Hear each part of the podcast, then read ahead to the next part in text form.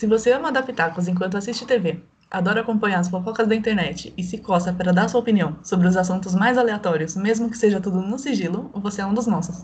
Bem-vindo ao Mexericast. Eu sou a Nath. E eu sou a Fanny. E hoje a gente vai ter que se segurar para não ter três horas de programa. Simplesmente porque a gente vai falar de três assuntos que dão pano para manga, né? Primeiro, a cultura heterotop. O que vivem, do que se alimentam, como se reproduzem os heterotops, especialmente os homens heterotops. É, a gente vai falar um pouquinho sobre isso. Depois, a gente não vai deixar a peteca cair, vai falar sobre One Hit Wonders. Vocês sabem que a gente ama música, a gente vai falar sobre alguns sucessos, algumas bandas ou cantores de um sucesso só. E depois, a gente vai falar sobre as mortes do pop. Algumas mortes que marcaram, né? E que estão ali no meio artístico. A gente vai repercutir um pouquinho. E como vocês já sabem, também tem o Manda Áudio de Agora e o Chupa Essa Mexerica, nosso quadro de dicas. Então, vem mexericar com a gente.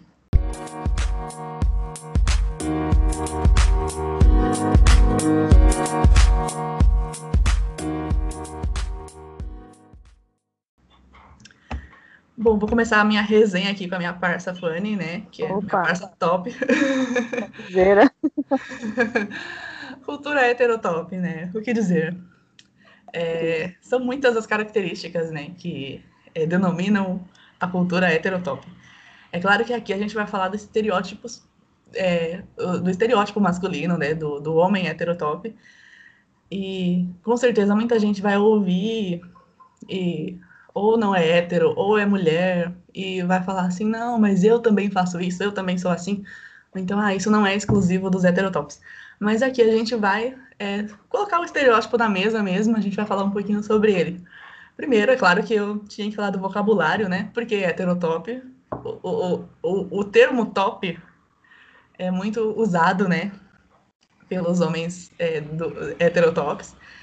E também resenha, parça, tem todo, todo esse vocabulário peculiar, né? Que, que faz o. Que, que define o homem heterotop. É, quero saber também da Fanny é, algumas coisas. Vamos ver se, se tem alguma semelhança aí com a minha lista gigantesca de coisas que eu, que eu listei aqui do heterotop. Que difícil, né? Esse, o, o top ele já é autoexplicativo, né? Nesse, nesse contexto, assim. É, o vocabulário ele é muito rico, né? Vocabulário heterotop. Tem muita coisa que a gente, que a gente usa, assim.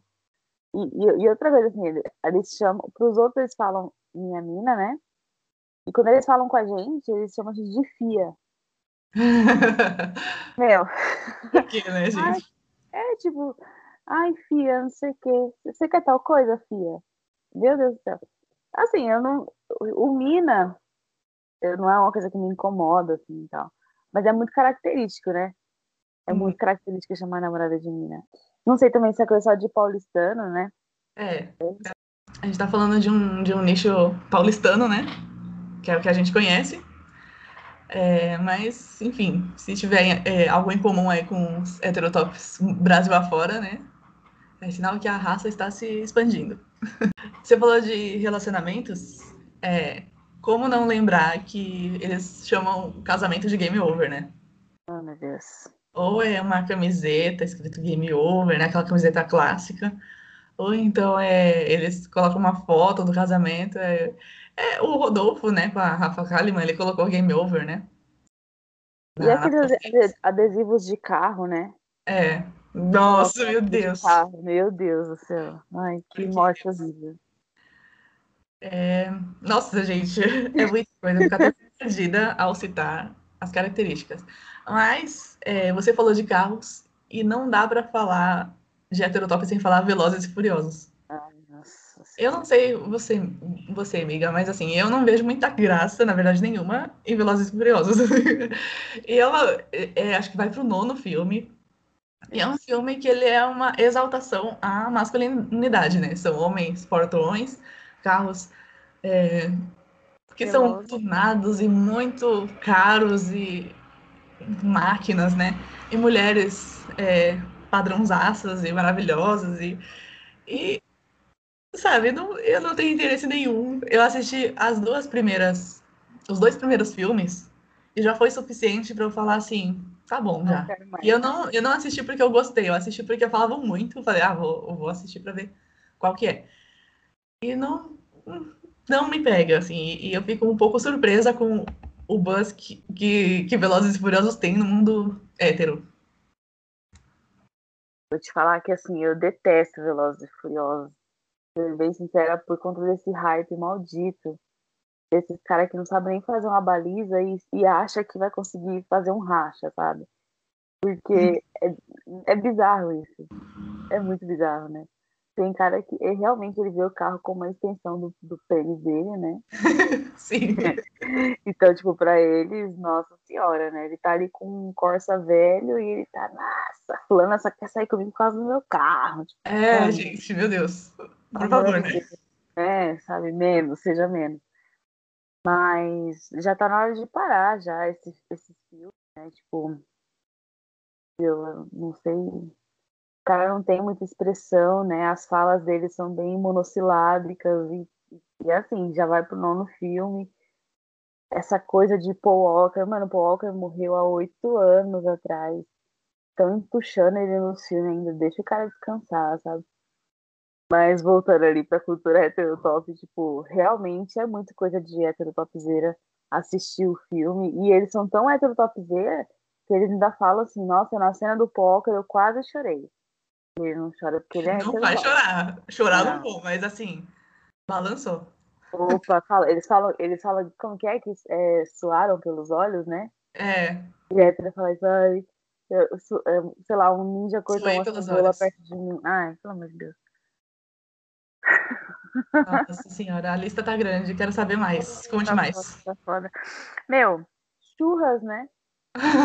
churras.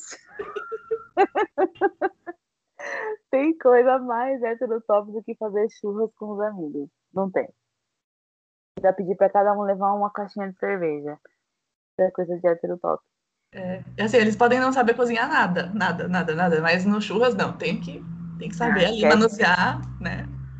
Quer se meter na churrasqueira, não sabe acender, não sabe acender a churrasqueira direito, mas eles acham, né, nesse momento eles querem ser Masterchef, né?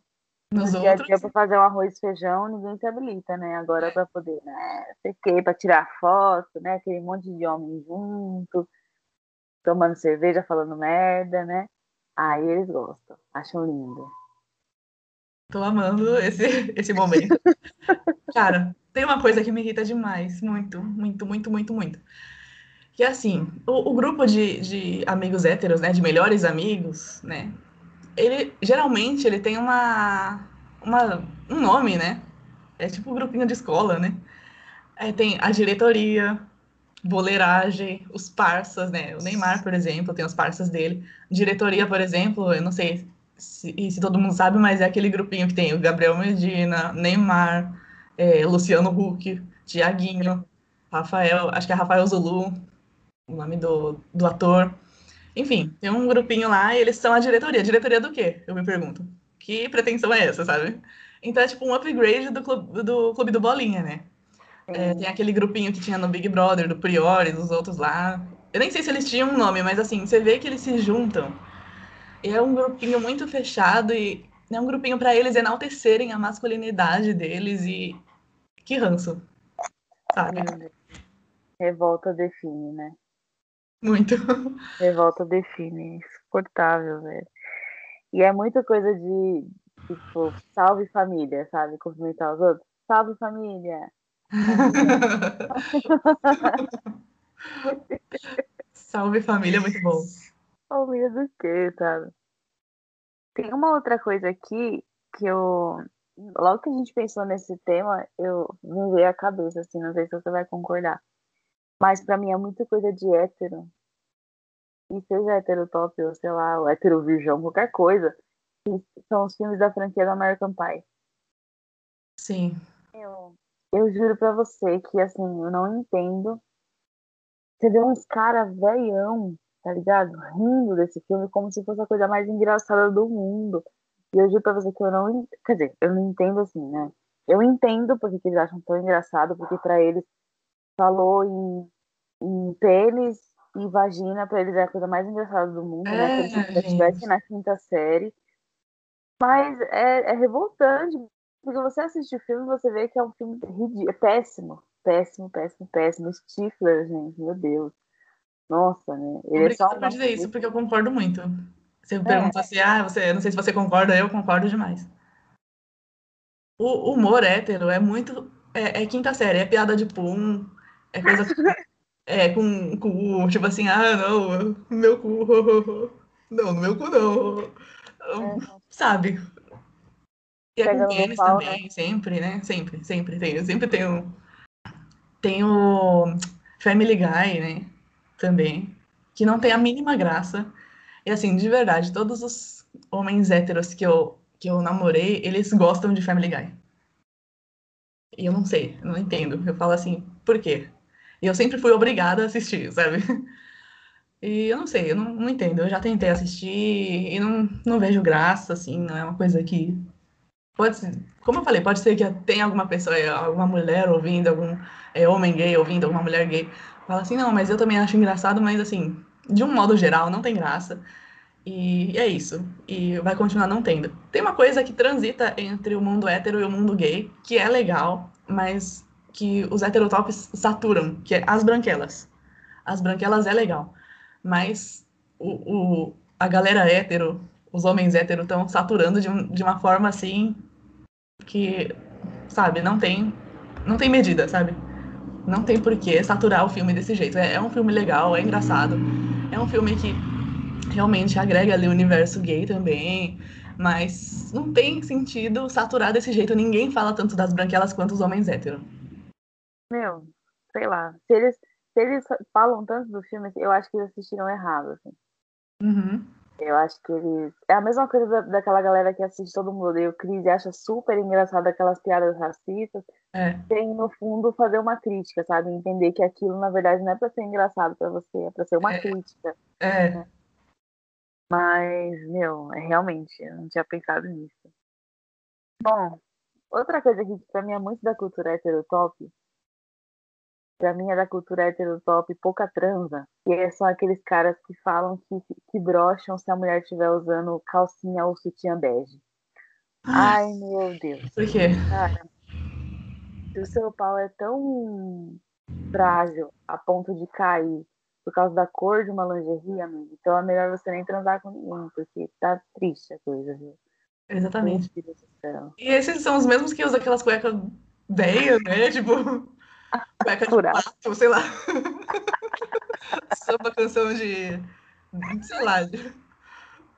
Ai, que maldição, velho. Maldição. Eu sempre fiquei muito revoltada quando eu ouvia isso. Aham, uhum, também. Porque era muito aqueles caras que queria pagar de, de comedor mesmo, cara. Ah, mano, se a mulher tiver com aquela cor ali, não, pra mim não dá. É broxante, é broxante. Sabe uma coisa que eu já vi? Não é muito comum entre a comunidade heterotop, mas eu já ouvi de alguns, assim. Mas na internet, não diretamente para mim, assim. É, opiniões na internet de uns caras falando assim, ah, não, mas também se ela tiver com o, o sutiã e a calcinha de cores diferentes, é meio esquisito. Ah, gente. Ah, vai no... Né? Não. não dá pra aceitar, tem coisa que realmente não dá pra aceitar. Nossa, e é muita cagação de regra. E você vê, o cara, ele é sempre beleza mediana. É sempre uma. Meu. Ai, e é justamente o, o cara que cultua a barriguinha de shopping. Exatamente. Aí se você reclama da barriguinha de shopping dele, ele vai, não, mas isso aqui é história, entendeu? Nossa. Ah. Ai, amiga, você fez. Que, que raiva, vontade de dar um soco agora. E olha que você tá só representando. eu, eu representei bem, né? Fala a verdade. Bem, é uma verdade. É, meu. E engraçado que isso por muito tempo, assim, faz a gente. Quando a gente tá iniciando a nossa vida sexual, né? Faz a gente se sentir insegura. Sim. Né? Porque você fica pensando assim, nossa. Assim, gente, eu tenho muitas, muitas lingeries, assim, com, com essas cores begezinhas, assim. Pra mim são as melhores, assim. Uhum. Mas nada contra calcinha de renda, sutiã de renda, tal, pra quem quer usar. Não é confortável, gente. Pra mim não é confortável nem um pouco. Nossa, calcinha de vó, que não sei o quê. E quando você tá iniciando a sua vida sexual, assim, você fica meio naquela de querer como fala? Colocar uma roupa assim que poderia agradar o cara, né? Tipo, ah, vou dar uma é, Quando a gente é, amadurece, a gente fica mais segura. A gente fala, ah, não quer, então foda-se você. Tem é, que entendeu? É. Mas quando a gente é, é, tá iniciando mesmo, dá uma insegurança do caramba. Tal. Aí quando você vai ver o cara, sei lá, transa de meia, entendeu? É, mano. É, teve. Tem, tem algumas coisas que eu coloquei aqui que tem a ver com isso que você falou. Primeiro, quando você está iniciando é, é, a vida sexual, principalmente, assim, isso te dá muita insegurança e, e, os caras eles falam muito sem filtro, né? Ah, mas a mulher peluda, não. E assim, eu lembro que quando eu iniciei minha vida sexual, meu Deus, não podia ter um, um fiapo assim. Eu tinha que estar igual, sabe, lisa, do jeito que eu não sou, entendeu? Sim. E aí tem que ter, não, tem que estar bem, porque senão. Hum, hum, e eu lembro de várias vezes pedir desculpas quando tava crescendo, sabe? Tipo, ai, desculpa. Ah. Hoje eu sou muito mais foda-se, sabe? Mas é realmente o tempo que faz isso com a gente. Né? E de achar também que é, mulher de cabelo curto e escuro, tipo eu, é, ou é, é, é, lésbica, ou sei lá. É, é, o heterotop, eu não tô falando do homem hétero, tá? É do heterotop. Ele foca muito na loura odonto da Vila Mix, né? Cabelo comprido é, corpo violão, não namora mulheres gordas, não namora mulheres com filhos. E, resumidamente, ele ama os homens héteros, ele não ama as mulheres. Então, Sim. é aquele que ele, na, ele vê uma mulher na balada que nitidamente a mulher tá toda produzida, tá toda montada, e ele quer que ela seja assim no dia a dia. E, e é muito isso, assim, ele não, é, não quer que ela seja largada, ele quer que ela seja sempre com uma lingerie muito maravilhosa, né? Então, é, resumidamente, ele, ele não ama essa mulher, ele quer simplesmente cagar a regra pra cima dela. E também tem uma coisa muito séria, que como eu falei, reforçando aqui, é do heterotop. Não é de todos os homens héteros, porque sempre tem alguém que vai escutar e vai falar, ah, mas eu não sou assim. É. Dá uma segurada. Que é proibir a namorada de ter amigos. E quando é proibir, não é assim, é, não precisa ser com todas as letras, né? Mas é sempre achar ruim a namorada que tem amigos homens, né? Ah, mas como assim é só amigo? Geralmente ele não tem amigas, ele sempre acha que, ah, não, eu não tenho. Ele não consegue ter uma conversa com uma mulher. É só. Ele acha. Ele só tem interesse se for é, amoroso, sexual, enfim. Então, justamente por isso ele acha que todo homem é assim. Que todo homem que tem uma amizade com uma mulher é porque não, quer comer, não, não tá ouvindo ela, não tá. Não, como assim? Então, é, problematizei aqui o, o porque é, ele é assim, ponto. Nossa, meu. Quanta coisa. Muita coisa. é, quanta coisa. É, a gente fica até meio revoltado, assim, voltando assim nessa parte que a gente tinha falado sobre depilação, né? Porque você ouve muito cara falando assim, ah, vai estar tá Mata Atlântica lá, não sei o quê. Primeiro que eles falam de uma forma como se eles botassem a boca lá, né? Uhum. A, maioria, a, a, maioria desses topzeiros aí, a última coisa que eles fazem é né,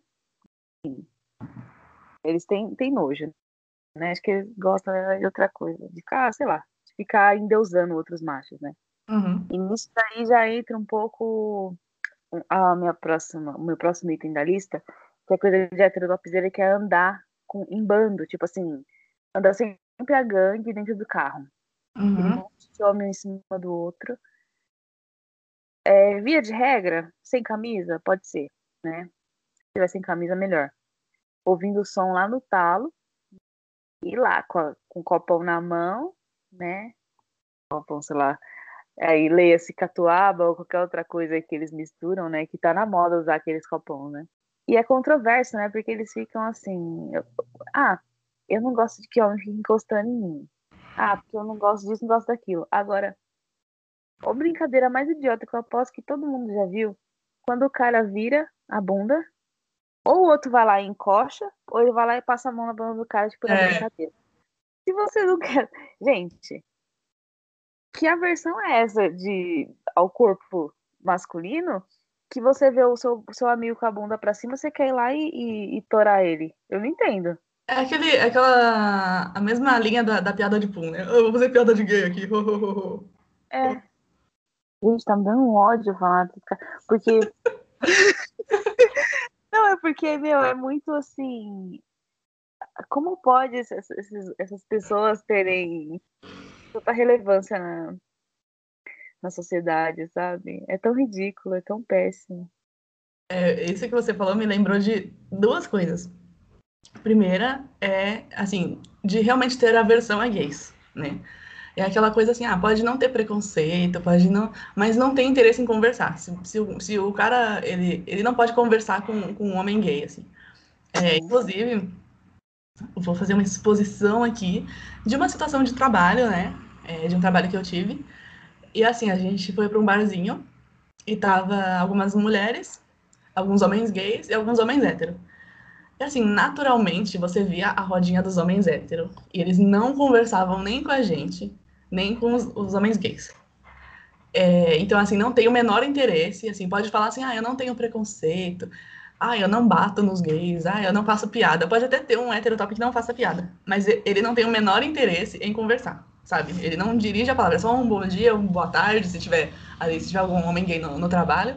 É só um bom dia, uma boa tarde, alguma coisa assim mas não tem, ele não, não vai passar disso, não vai querer conversar, sabe? Porque, ah, não, vai ferir minha masculinidade, a galera vai ver eu conversando com o cara, entendeu? Então, é, tem isso.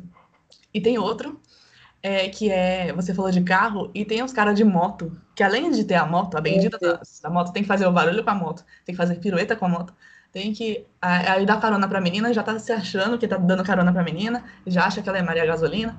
Então tem o lance da moto também, que é muito forte. A gente fala muito do carro, né, do Velozes e Furiosos e tal, mas tem a bendita da moto, que geralmente é a primeira coisa que o primeiro veículo, né, que eles compram, né, que a moto é mais barata e tal, e dá para fazer uma, uma graça. Então, é, tem esse, esses lances aí. Eu, eu, a minha lista tá gigante ainda. Eu só vou falar mais um antes de, de passar a palavra para vocês de novo. Mas tem o lance do você falou muito do, do cara que encosta no outro, não sei o quê. Eles não conseguem elogiar outro homem. É sempre uhum. ajeitadão, presença. No máximo, um bonitão. Mas é sempre um aumentativo para falar assim, ah, entendeu? Não, não é, é eles, não, eles não conseguem falar assim, ah, o cara é bonito. É sempre, ah, é bonitão. Oi, né? É, o máximo que eles estão conseguindo fazer agora é elogiar o Rodrigo Hilbert, porque virou meme, né? Você fala, ah, o Rodrigo Hilbert não sei o quê. Pô, tá ficando difícil pra gente. Mas assim, mesmo assim, eles não eles não conseguem elogiar, sinceramente, um outro homem. É sempre na base da piada, do meme ou do afastamento, de falar, no máximo, ajeitadão. Se me chamassem de ajeitadona, eu ia ficar triste. Eu ia falar, porra, sério? É, é só isso que você tem pra dizer a meu respeito, que eu sou ajeitadona? Né?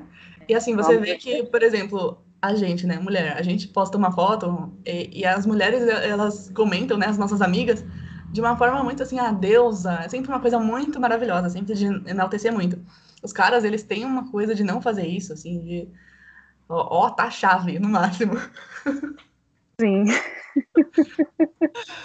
É, ah, eu tenho um, meu Deus do céu, tenho chave, e agora um que é jogador caro. Nossa. Esse é o eu tenho vontade.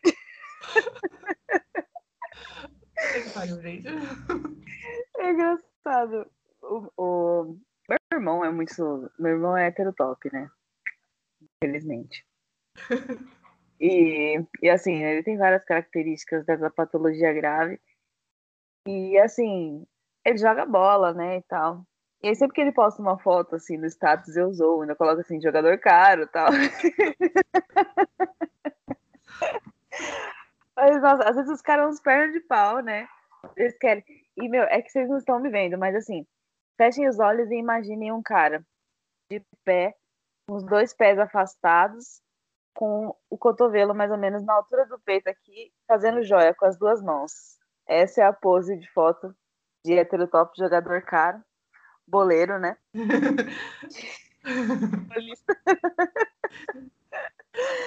Ai, que tristeza, meu Deus do céu. Bom, é, minha lista aqui não tá tão grande, não. É que aos, poucos a gente vai lembrando. Mas crossfiteiro. Crossfiteiro e biscoiteiro, né? O crossfit agora já é, é, uma, é uma cultura né, para todos, né? De certo modo. Mas o crossfiteiro que tira foto sem camisa, posta no Instagram e tira foto lá, tipo. E aí eu já entro no meu outro lista, que é ter uma tatuagem no, no braço, né? Muito provavelmente uma carpa. Uhum.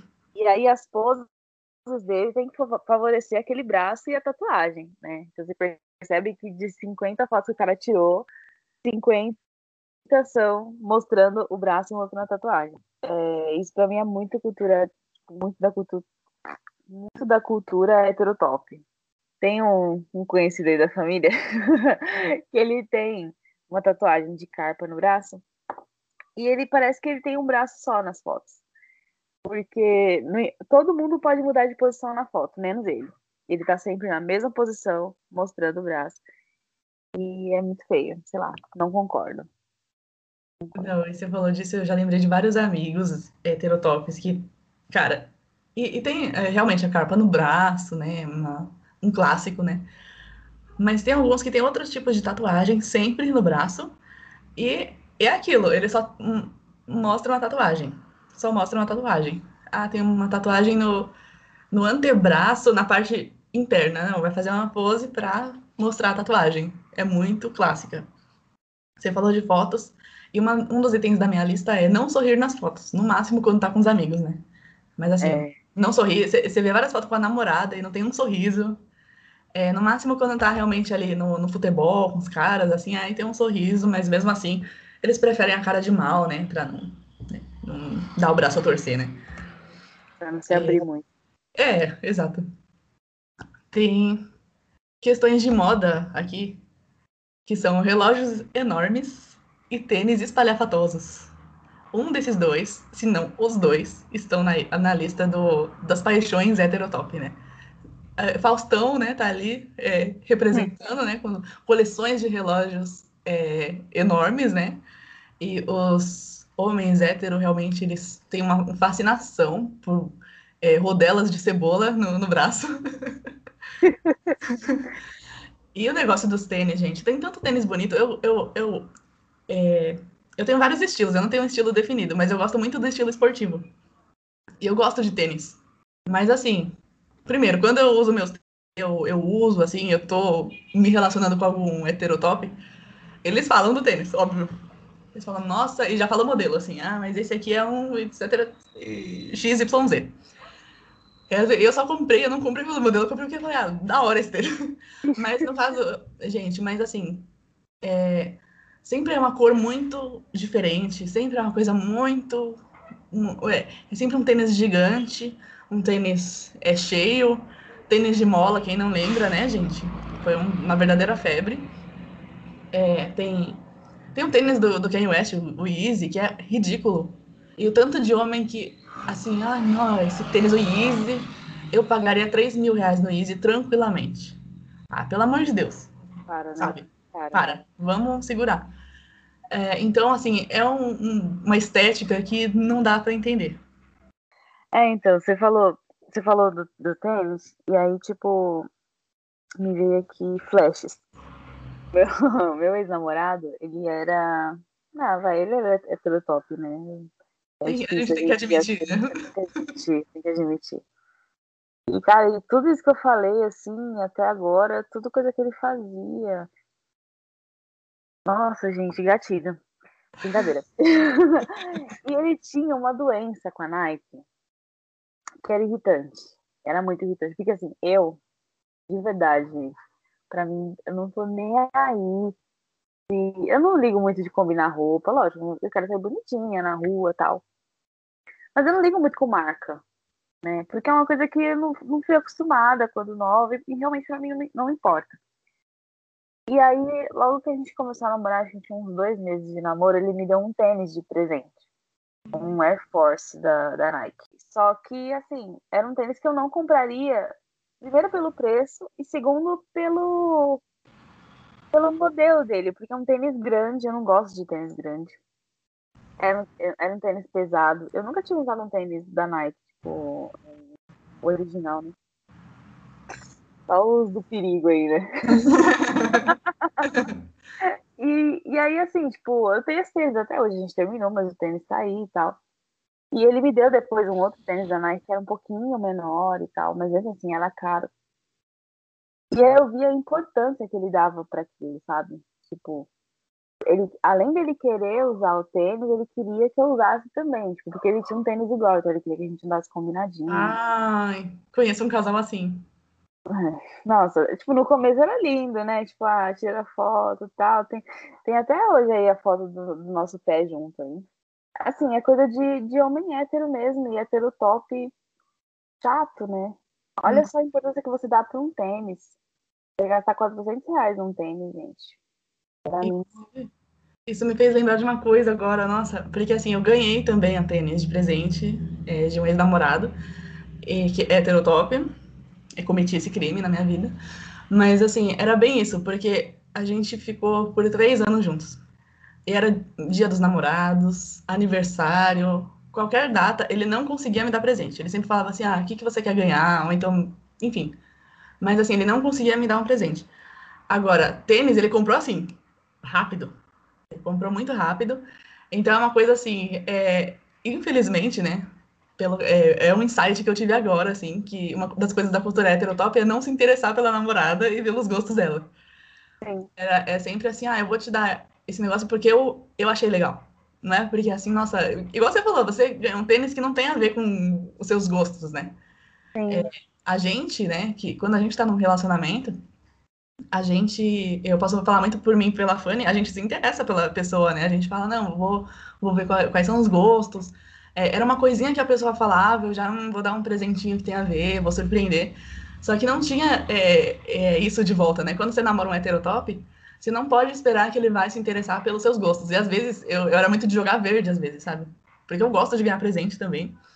E às vezes, tipo, eu jogava uns verdes, assim, até pra. Ah, vamos.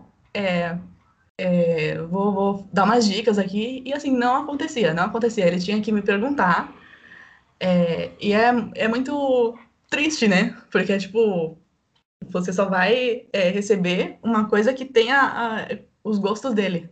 Se eu fosse dar de presente para as pessoas coisas que têm a ver com o meu gosto, eu, eu erraria 100% das vezes, sabe? Porque eu tenho meus gostos e as pessoas têm os gostos delas. Então, é, sabe, eu acho. É, é meio triste, assim, mas é uma constatação que eu acabei de ter. Que o homem heterotop, ele não vai se interessar por você, assim. Ele vai se interessar muito pelo. Claro que ele vai ter um mínimo de interesse ali para namorar com você, mas assim. É... Não vai ter aquela coisa de, ah, vou tentar saber do que ela gosta, vou, vou dar uma stalkeada. É tão fácil stalkear, sabe? Ah, vou dar uma stalkeada ali para ver o que, que ela gosta de, de fazer, o que, que ela gostaria de ganhar. E não tem, né? Não, não tem. É, é, é aquela mesma coisa que a gente estava falando, que a gente meio que mencionou ali um pouquinho sobre o, o sexo oral, né? É. É só sobre eles, é só, só, só sobre o que eles realmente querem e se interessam. Gente, nessa mesma linha de presentes, desse mesmo ex-namorado, ele me deu um, um corta-vento da Nike. Tipo, corta-vento é tipo uma jaqueta.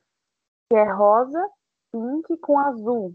É bonito o corta-vento, só que assim, eu não uso corta-vento. Eu não uso. Sabe? E ele me deu porque ele foi num, numa loja da Nike, ele comprou um corta-vento para ele e ele comprou para mim pra gente poder andar junto parecido, sabe? Só que assim, ele não pensou o mínimo, sabe? Será que a Stefania vai gostar? Será que vai ficar bem nela? Não que ficou feio. Mas não, o negócio que tá guardado aí eu não uso. A minha irmã às vezes usa, porque tem mais o estilo dela. Assim. E sei lá, eu acho que é tão fácil dar um presente para mim. Eu acho, que eu, eu acho que eu sou uma pessoa simples até. Tipo, e sei lá, às vezes só de você lembrar da pessoa já é suficiente. Mas eu não gosto disso, tipo. Porque ao mesmo tempo que ele me dava esses presentes, eu sentia que se eu desse um presente para ele que não fosse tão caro, ele não gostaria tanto. Então era o tipo de pessoa que eu, eu evitava, assim. Eu dei uma camisa para ele uma vez de presente. É bonita até ele gostou e tal, mas depois também, tipo, você acha que eu ia na Marisa, por exemplo, comprar uma camisa pra ele? Ele não ia usar. Ele queria a camisa da Nike, então, tipo, eu já nem é. dava, entendeu? Então, assim, é bem complicado. Esses homens heterotop aí é foda. É, tem um enaltecimento das marcas, né? Realmente. É, e tem toda aquela teoria que tudo bem, né? É aceitável, assim, de, ah, eu eu sempre trabalhei para ter minhas coisas, então eu tenho o direito de comprar a minha camisa da Nike. Tudo bem, entendeu? É, eu não tiro esse mérito, né? Se você trabalhou e você quer é, dar, se dar um mimo, né? Falar assim, ah, eu mereço, eu mereço esse tênis aqui, tudo bem. Só que o problema é quando passa do ponto, quando é uma coisa é, de você só enxergar aquilo e é aquilo que você falou, é, o fato de, de você dar um presente que não tem tanto valor financeiro e que não tem aquela, aquele logo, se você costurar o logo, acho que ele fica feliz, né? Pega uma blusa normal, costura, que ele já, já vai dar um pouco mais de valor. Mas isso é, é, é esse o ponto, né? É esse ponto que é tenso. Tem, é, inclusive, isso vai é, ao encontro de um outro item que eu coloquei, que eu confesso que esse eu fazia, eu faço menos, mas é usar a camisa de time fora de contexto. É usar a qualquer momento. Eu fazia, eu faço muito menos hoje, que eu gosto de futebol, né? E acho que quem gosta de futebol acaba. Só que depois eu comecei a falar, sei lá, comecei a me interessar por outras coisas além disso, né? Falei, ah, tá bom. Deixar as camisas aqui, agora eu uso para dormir ou para fazer exercício físico e, e é isso. Mas tem muito essa coisa do, do homem hétero usar a camisa de time, que para eles é uma camisa especial, né? É, fora de contexto. Tem até um, um, um tweet, né, que é um meme, que fala assim, eu não vou saber exatamente, mas é, fala assim, ah, a, a mina toda. É, é, porque assim, as mulheres elas reclamam assim, ah, tô toda produzida ele com camisa de time. Aí é uma resposta falando assim, ah, eu tô todo produzido com a minha camisa do, do Real Madrid de 300 reais, e ela tá, tipo assim, ah, eu também produzi, sabe? É, então, assim, é, eles têm realmente essa coisa do, do enaltecimento de marcas e do time deles. E, e, geralmente, além do time é, local, tem seleção, tem, tem time europeu, então tem esse é, enaltecimento também. E falando de presente, por exemplo, é, pro, eu tive dois namorados heterotops, né? É, e pros dois, eu sabia que eu ia acertar muito se eu desse camisa de time. Então, assim, eu juntava um dinheirinho, dava uma camisa de time e era assim, meu Deus. Eu nem Nossa. precisava adivinhar muito, assim. Eu pensava assim, ah, vou dar de um time europeu, eu não vou pensar muito, sabe? É, vou só dar uma camisa de um time europeu e o dito e feito. Era, era como eu dar, assim, um, um milhão de reais na mão deles. Eu ia falar uma besteira. Pode falar, por favor. Não, eu ia falar, tipo assim, acho que se a gente prometer o cu pra eles, eles não ficam tão felizes. É, exatamente. Meu, uma coisa também que é muito de top, isso da, da camisa de time eu também tinha colocado aqui na minha lista, porque pra mim é bem, é bem característico, assim. E, e quando você fala fora de contexto, é fora de contexto real, assim, tipo, meu, é para, casamento, churrasco, é tudo. Ai, nossa, gente. É, quer fazer rodinha pra fumar narguile. Ah. Essa modinha chegou e se, e se falou que não vai embora nunca mais, né? Do narguile. E aí você tem a tabacaria, né? Porque antes tinha ali, o pessoal falava, ah, fazer uma rodinha qualquer na rua tal. Agora não, agora você tem um lugar específico para se juntar ali com um monte de macho tá um pôr na boca na mangueira do outro, né? é, meu, eu não sei nem o que dizer a respeito, assim, é bem. Eu, já vejo, assim, já me irrita. Quando eu vejo aquelas fotos, né, cara, com a mangueira do narguilha, assim, jogando aquela fumaça pra cima. E, tem que ser bumerangue, tá? Só foto não adianta. Tem que ser bumerangue com, com o narguilha na mão.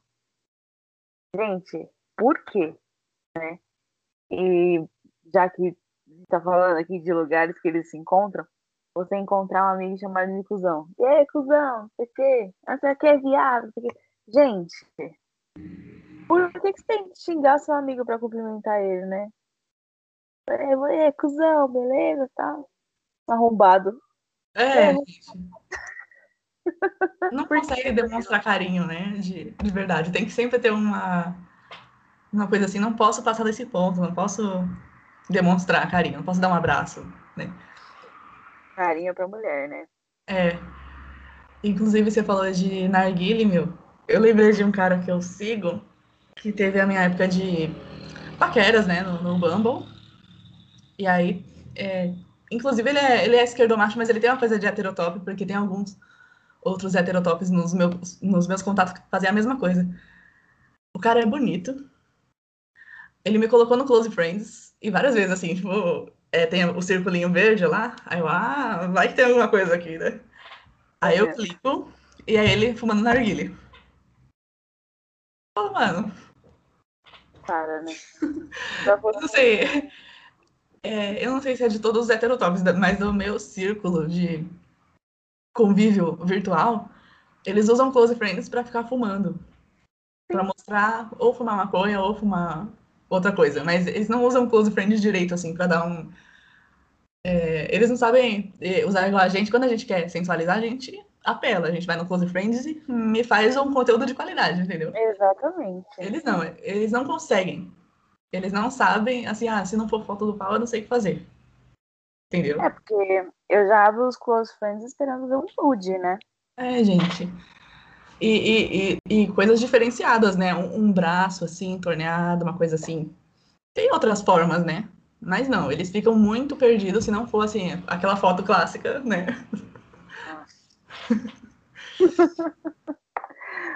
Ai, amiga, meu Deus do céu. Tá, tá, tá trevoso esse tema, né? Eu vou acabar essa lista logo pra gente partir para outros temas mais.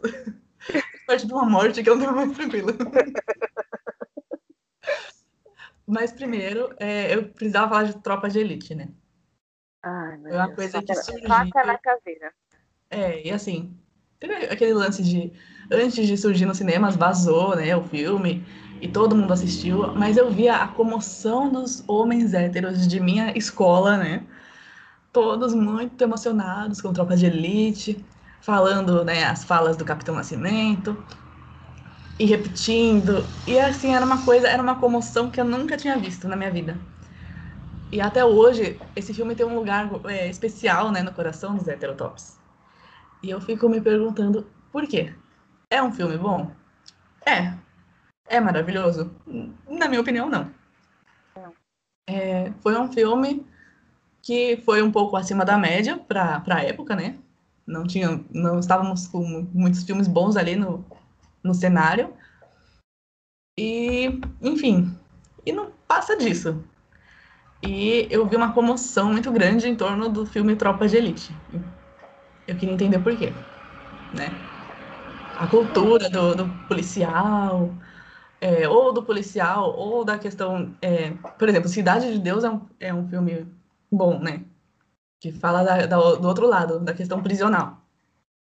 Mas tudo que envolve esse tema, né? Polícia e cárcere, é muito. É, é de um grande interesse dos heterotops, né?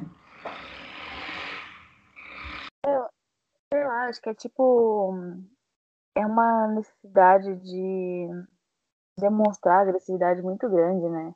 Ao uhum. ponto de eles verem um filme tem um teor mais agressivo e eles acharem, sei lá, bom, acharem legal, né? É, em relação a esse filme Tropa de Elite, na época, meu, não aguentava, não aguentava aquela coisa de estar reproduzindo algumas falas. Uhum. Filme assim, a exaustão era chato, era irritante. E muita gente gostou, acho que entendeu errado o filme, né? Assistiu errado. É. Não, não aguentava aquele negócio de ai, faca na caveira, não sei o quê. Ai, foda-se, faca no seu cu, sabe? Entendeu? E realmente é muita coisa de, de hétero top gostar. De que, sei lá, de querer ser policial, né? Não, não todos, assim, mas eles têm essa coisa se você for pensar no heterotop, assim, mais bolsonarista, por exemplo, eles querem andar armados, então eles vão achar maravilhoso o Capitão Nascimento, né? Eles vão achar muito legal um cara que vai lá e bate na cara de bandido, barbariza no morro, que fala palavrão fora de contexto, porque era total fora de contexto, né? O cara falava um monte de palavrão assim, blá, blá, blá.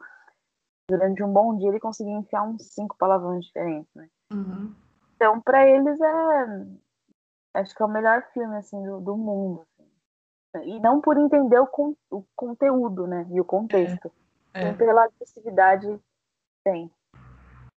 É, você tocou num ponto muito delicado que eu até eu, eu, pensei, mas eu acabei não colocando, mas sim, muitos deles são bolsonaristas, porque o heterotop, como vocês viram essa grande lista, Tem a questão de é, não se interessar por mulheres, não se interessar por outros tipos de universo que não sejam aquele.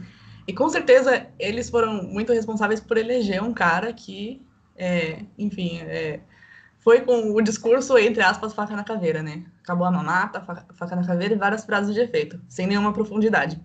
Então, é claro que é, a culpa não é exclusiva dos heterotops, mas muitos deles alimentaram esse discurso. Eu até lembro do panelaço que teve, e muita gente aqui no bairro, enfim, é, protestou. E tinha um cara no, no bar, né, falando assim, ah, é tipo, contrapondo, assim, né, bolsonarista, e, ah, Bolsonaro, vai, Bolsonaro, mete o pau. Eu falei, mete o pau no quê, sabe? Então é muito isso, eles não estão ligando para o genocídio cometido pelo Bolsonaro, eles querem, ah, que, ah, Bolsonaro, memes do Bolsonaro, ah, vai bater enviado, sabe?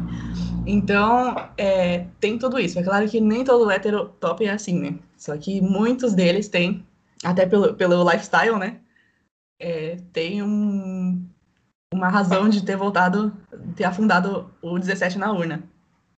E é, em relação a filmes, você vê que eles não eles não dão um braço a torcer para assistir um, um, musical, um filme de drama, uma comédia que seja mais profunda. Nem um filme aquele filme cult que você vai assistir de vez em quando para falar assim, ah, vou, hoje eu tô a fim de assistir um filme mais cabeça. Não tem, é sempre a, o American Pie ou o, o Tropa de Elite, né? E para terminar minha lista, um que vai dar muita raiva. Mas assim, ensinar o filho de três anos que ele tem namorada. É aquela, ah, ele pega a criança de três anos e já fala que tem namorada na escola, já, enfim, já quer que a criança tenha namorada. Então ele passa a masculinidade tóxica para frente. Nossa. Cara, putz, meu. Você me fez lembrar de outra coisa agora. Quando eu namorava esse top, eu ia no campo ver ele jogar. Meu Deus, olha que gado, né? Mas eu gostava, eu gostava de ver ele jogar. E eu lembro que teve um dia que esse dia, depois, depois desse dia ele nunca mais me levou. Mas, tipo, só tinha eu de mulher, assim, assistindo, né? Tinha um monte de cara que ficava lá em rodinha e tal, bebendo, só que eu ficava um pouquinho mais longe, assim, até porque eu não conhecia ninguém. E aí os caras me viram lá, sentada, ninguém sabia quem eu era, né? De repente formou uma roda de homens em volta de mim. Eu tava sentada numa cadeira e tinha uma roda em volta. E os caras me oferecendo cerveja, não sei o que, não sei o que, blá blá blá blá. Eu, não, não, obrigada, tal. Depois que ele chegou, tal, ele me, me cumprimentou, me deu um beijo. Obviamente queria me dar um beijo, né, na frente de todo mundo. Os uhum. caras simplesmente dispersaram, né, foram embora. Só que um desses caras, ele tava com o sobrinho dele. E o sobrinho tinha mais ou menos uns três anos.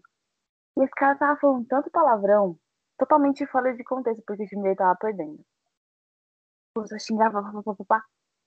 Aí eu teve, sei lá, acho que um cara comentou falou assim, nossa, mano, olha a boca perto do moleque. Aí ele falou assim, ah não, não. Já tem que aprender assim. Que aí depois cresce cheio de frescurinha, vira viadinho, já tem que aprender a escutar as coisas. E aí eu falei, meu. Meu Deus. Olha o critério. Olha o critério dos caras, sabe? É revoltante, revoltante, né? É um ambiente insalubre, né? Realmente não, não dá para. Por causa dessas crianças, gente. Não se reproduzam, por favor. É, entendeu? Mas, nossa. Ai, gente, que tristeza. Ai, amiga, gatilho. Gatilho real. Gatilho. Só para encerrar o assunto, você falou disso, né? De, é, enfim, ah, eu vou crescer e não sei o que, não sei o que lá. Ele tem que crescer nesse ambiente palavrão, coçar o saco e não sei o que. É, é muito nocivo, né? É, no meu caso, só para encerrar o assunto, assim, para não alongar mais do que a gente já está alongando, mas é, eu tenho uma irmã e um irmão. E o meu irmão, ele é zero heterotop, assim, zero. É, claro que ele tem os gostos por esportes, tem algumas coisas que são mais voltadas pro, porque é, é considerado masculino, né? Mas assim, ele é zero, assim, sabe? Ele é a pessoa que ele tem amizade, muita amizade com mulher. E é tipo, ah, não é porque quer pegar. Que tem, sabe? Ele tem umas, pelo menos das três melhores amigas, assim. E eu fico pensando se ao invés de duas irmãs, ele tivesse dois irmãos. Porque assim, a minha mãe não é machista, mas o meu pai, assim, ele tem uma, uma criação, né? É, da criação, ele tem, ele só tem irmãos homens, assim.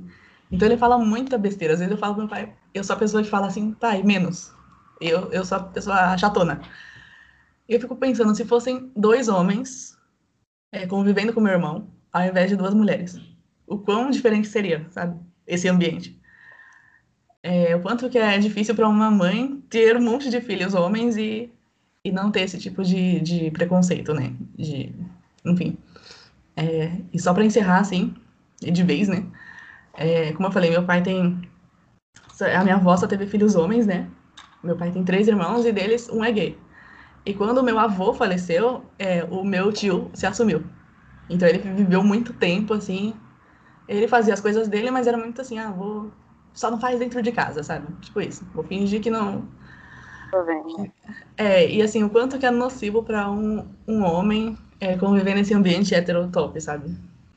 Então, vou deixar esse, essa sementinha na cabeça de vocês, mas é, é, muito necessário ter mulheres ao redor, né? Porque senão é uma, uma cultura que se perpetua.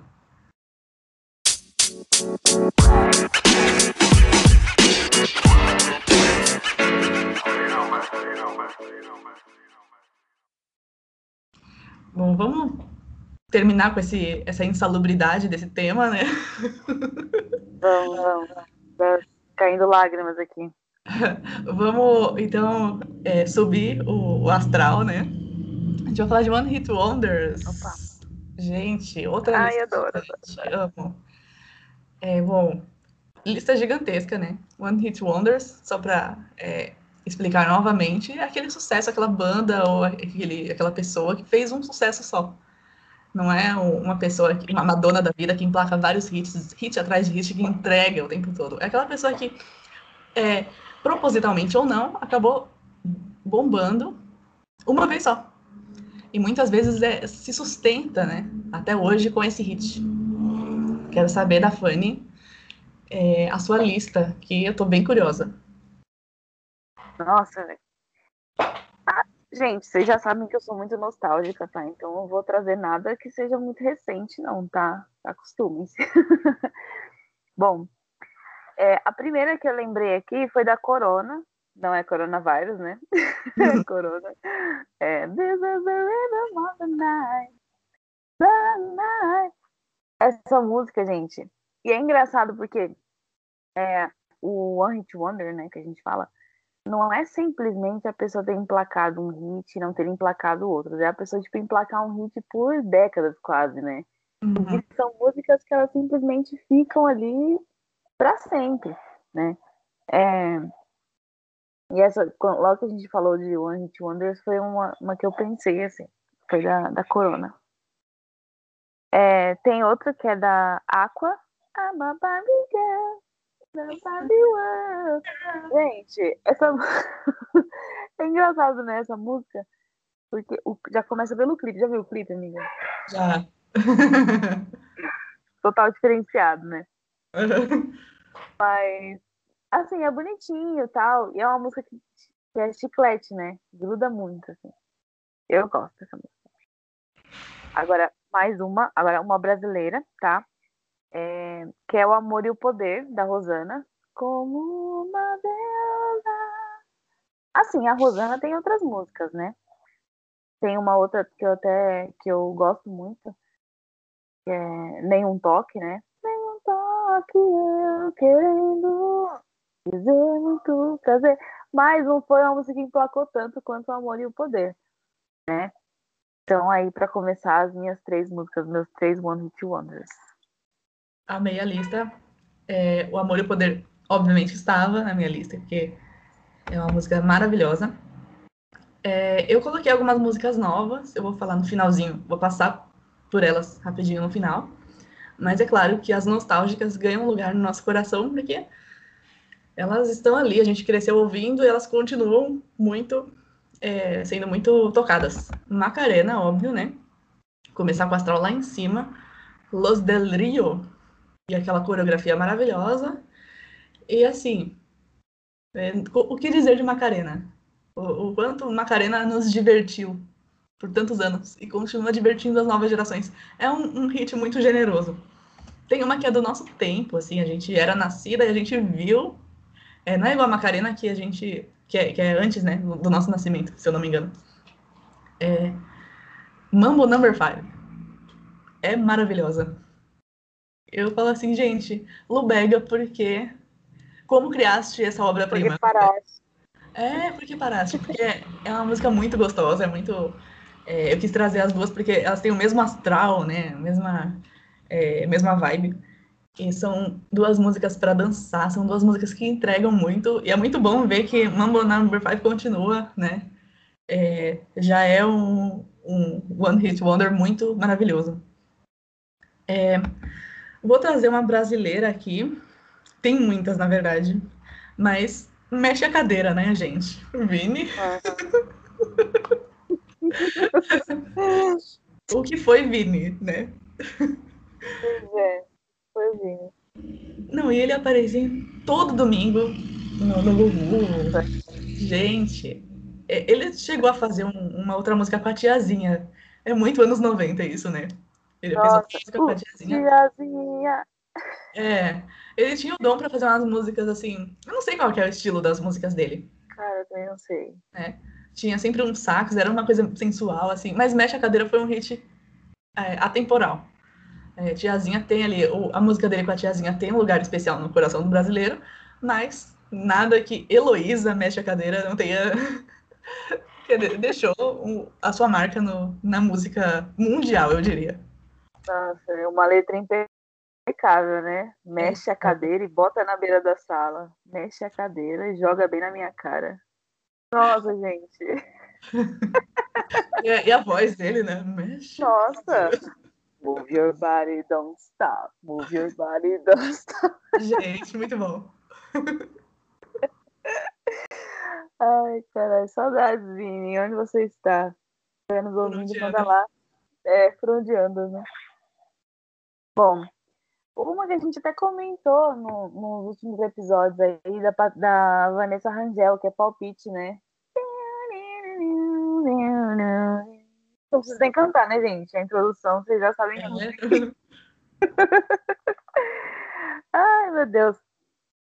Tem uma música que é do Madness. Our house in the middle of a street. Our house.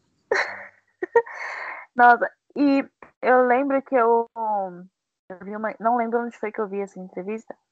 Que eles ficaram muito bravos de terem sido considerados artistas de One de Wonders, porque eles falaram assim, como assim? Tem vários hits, né? Só que na verdade eles, os hits deles eram mais locais, né? Eu não sei nem de onde eles eram, na verdade. Mas no mundo mesmo, a música que emplacou deles foi essa, né? Our House. Nossa casa no meio da rua. É. Então, e o que define um hit é justamente isso, é, é, é, é ser mundial. Claro que a gente vai falar dos hits nacionais, né? É, dos hits de nível nacional. Mas quando a gente fala dos estrangeiros, é sinal que chegou até os nossos ouvidos. Então, por mais que eles tenham tido muito sucesso ali na localidade deles, o que estourou pra gente, que chegou até a gente, foi Our House, entendeu? É, eu coloquei a minha lista, tá bem grande. Mas tem duas que vão nessa vibe do Our House, que eu e Fanny, quando a gente se conheceu, a gente cantava muito. Come on, Eileen. Ah, essa música. Come on, Eileen. Oh, ah, ah. É maravilhosa. Apenas Nossa, adoro. E tem Hey now, hey now, don't leave me, it's over. Ah, eu choro. A nostalgia está vivíssima. E nacional, eu tô tendo, assim, tô tentando fazer uma sequência lógica aqui, mas eu vou ter que quebrar essa essa sequência porque clima de rodeio. Alô, galera de cowboy. Alô, galera de peão. Quem gosta de rodeio bate forte com a mão. Como não gostar Porque- dessa música? A gente não precisa gostar de sertanejo, mas essa música é atemporal, entendeu? Por que choras, Lady Antebellum, né? Gente, nossa, verdade, né? Meu, se eu te falar que esses dias, essa semana eu coloquei essa música na minha playlist. Porque eu tava ouvindo assim, e eu fui. E aí só depois que eu descobri que o nome de quem cantava era Dallas Company. É. Ver, né? Se tivesse feito outro hit, provavelmente eu saberia o nome né, do grupo. Mas prova provavelmente eles se sustentam até hoje com essa música, né? Que assim, toda festinha de rodeio, toda coisinha tem esse. É, toda festa junina tem essa música, né? Virou. E é uma música, tem uma vibe gostosinha, né? Sim. É uma música de. Parece que é de dança de escola, sabe? Nossa, você falou dança de escola, sempre que tinha festa de. Era festa junina, né? Essas coisas, tinha ali o um grupinho de meninas que ia dançar, né? Essa música. Uhum. Eu nunca dancei, mas cansei de ver pessoas dançando lá. É muito bom. Bom, Chorando se foi, que um dia só me fez chorar. Olha aí, uma blasfêmia. Bom, é... outra música brasileira também, que é da Luca, né? Tô nem aí, tô nem aí. Ai, gente. Essa música saturou muito, né? E, olha, caso vocês não saibam, tá? Quem compôs essa música foi o Latino, viu? tá pensando que ele só sabe plagiar as coisas, ele sabe escrever. ele é generoso. Quando é uma coisa original, ele doa para outros cantores. É, exatamente, entendeu? Essa, nossa, meu, você lembra o quanto que essa música encheu o saco na época, meu? Uhum. Luca. Por onde anda a Luca também, né? Entre em contato com o Mexicast lá pelo Telegram. Manda um oi, Luca. É. Nossa, imagina a gente receber um áudio dela, gente. Nossa, ia Maravilhoso. Meu, você falou de plágio. Como não lembrar? Dogão é mal. Dogão é mal. Dogão é mal, au, au. Que claramente foi plagiado por Nelly, entendeu? Nelly, sem vergonha, pegou a música, traduziu para o inglês e soltou para o mundo. Muito sem vergonha. E Dogão, né? Foi um surto coletivo, né? Vamos lembrar. E tem uma que é o auge. O Brasil, nessa época, chegou no auge do trocadilho. O pinto, o pinto do meu pai. Raça pura, fez uma obra-prima. Foi o hit. Os tios do pavê foram enaltecidos e consagrados com essa música. É um trocadilho do início ao fim e que caiu nas graças do brasileiro. Infelizmente foi a única obra-prima, o único hit é, de raça pura, mas tá guardado nos nossos corações, né? Porque é aquela música que o tio do pavê canta até hoje, ele tem ali na playlist e fala: essa, esses eram bons tempos, esses eram bons tempos. Não tinha essa lacração. Era assim. Olha, eu tô aqui para defender o Raça Pura porque eles têm um outro hit, que é ah, Juliana. É? Samba Juliana, samba Juliana. Juliana, samba Juliana, samba. Mas não foi tão, não foi tão atemporal quanto o pinto do meu pai pediu com a galinha da vizinha. Né? É, Juliana tem, seu, tem um bom lugar também. Sim. Conheceu uma Juliana na escola aí que a gente cantava para ela, né? É, foi a primeira música que as Julianas tiveram ali que ouvir, né? Sim, a, a Juliana não quer sambar, né? Quem nunca falou ou nunca ouviu isso, né? Pois é. E agora as Julianas têm que, né? Tem que se preocupar com outra música, né? Ô, Juliana, o que tu quer de mim? Meu Deus, coitadas das Julianas. Bom, nessa vibe aí de axé, tem o Braga Boys, né? Amo. É, eu dancei axé na escola, eu dancei essa. Sério, amiga? Aham. Uhum. Ai, que maravilha. Quem teve época de dançar axé na escola não viveu os anos 90 e 2000 quem nunca rebolou a jaca viveu os anos 90 e 2000 errado, gente. Sinto informar. É. Muito boa essa música, né? Até hoje toca em festa, né? É muito gostosa de dançar. Tem uma energia pra cima, né? É muito boa. Outra música também que a gente já comentou no episódio passado é What's Up, né? For Non Blondes. Aquele belíssimo chapéu. Nossa! Meu, essa música é muito boa. Ela é de 94, se eu não me engano. Também. E você vê, a Globo explorou bastante também, porque já foi trilha sonora. Uhum. Depois vi o trilha sonora do Sense8, né? É. E aí os jovens descobriram que, nossa, essa música, né, né, tal. É. Mas realmente tem, tem seu mérito, porque é uma música muito boa, eu gosto bastante.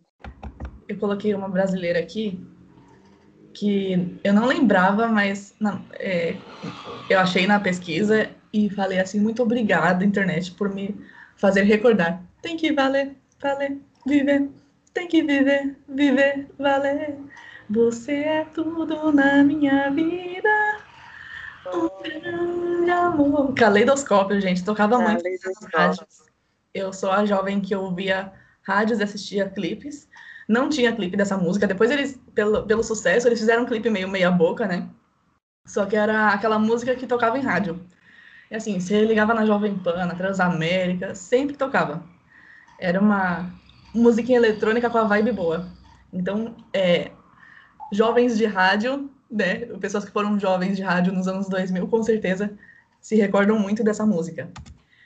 E outra que se chama A Cera, do grupo O Surto. É um rock que por muitos anos eu atribuía a outras bandas, mas é da banda O Surto. Um rosto lindo e um sorriso encantador. E um jeitinho de falar que me pirou, que me pirou o cabeção. A música é um, um rock que também tocava nas rádios. E quando tocava, eu já achei que era é, Tijuana, Charlie Brown, é, tudo menos. Eu não, não, sabia que era um One Hit Wonder, né? Eu só descobri de, anos mais tarde. E é, acho importante a gente enaltecer essa música também, que foi um dos primeiros rocks assim que eu curti, rocks nacionais, porque eu tinha, eu tinha um preconceito. Eu vou confessar aqui para vocês. E eu gostava dessa música. Nossa. Meu, você me fez lembrar de uma música agora também, que é aquela bagulho no bumba, sabe? Nessa bomba não ando mais. Acharam um bagulho no trás.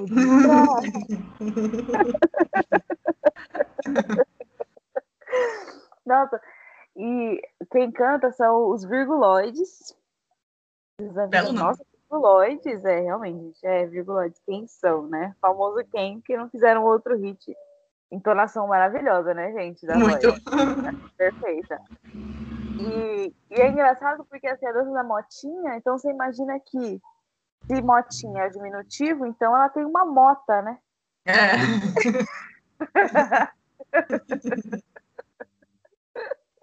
ela tem uma mota, né? E nossa, você lembra quanto tocava essa música no Domingo Legal? Gente. Furacão 2000, vixe. E aí, nessa mesma linha, você pode colocar ali vários, né? Tapinha não dói. Jonathan. Jonathan, é, nossa. E o triste do Jonathan da nova geração é que, tipo, ele canta até hoje, mas o único hit dele foi quando ele era uma criança, né? É, e ainda lembra dele né? Oi? É que tem a voz também, né? De... É legal com a voz de criança. Sim, exatamente, né? Não adianta colocar um homem zarrão cantando, né? Segunda a sexta, esporro na escola, né? É. Bota, se ele tiver filho, eu sou a favor dele colocar o filho para cantar. Ele tem um filho com a Antônia Fontinelli, amiga. Ah, é? Hum. Tá, tá vendo? Podia... Já dou a ideia aí pra eles. Coloque o menino pra cantar. É, eu coloquei alguns hits novos, né? De 2010 pra cá. Tem alguns que são um pouco antes de 2010, mas é, eu coloquei eles na lista também. Stacy's Mom, Stacy's Mom has gotta go. Um rockzinho. É de trilha sonora de algum filme, que eu não vou me recordar agora. Mas é muito legalzinha, tem uma vibezinha adolescente, né? Tem a música que saturou, né, em sua época, que é You're Beautiful, You're Beautiful, You're Beautiful, It's True. Com certeza essa música sustenta James Blunt, com toda a certeza do mundo. Tem é, é uma que é na mesma vibe, mas que eu gosto mais, que é Bad Day, do Daniel Powter. Ai. You had a bad day, tell me one down, say the with each other. E é, eu gostava mais do, desse clipe. O, o, do James Blunt é meio triste, assim. A, a, Bad Day também. Mas, mas o clipe era mais legalzinho, assim. É, tem outras músicas da nova geração, mas só para terminar a, a vibe triste, o, é The Calling, né? Wherever You Will Go. Nossa! A música que me fazia chorar por, por crushes imaginários.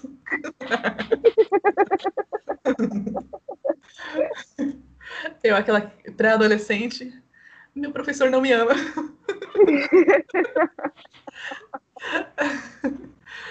Brincadeira, eu não tinha crush em professor, mas assim, enfim, tinha meus crushes da vida, cada dia era um, né? Porque era uma criança emocionada. E The Calling era a trilha sonora dos meus fracassos amorosos imaginários. Nossa.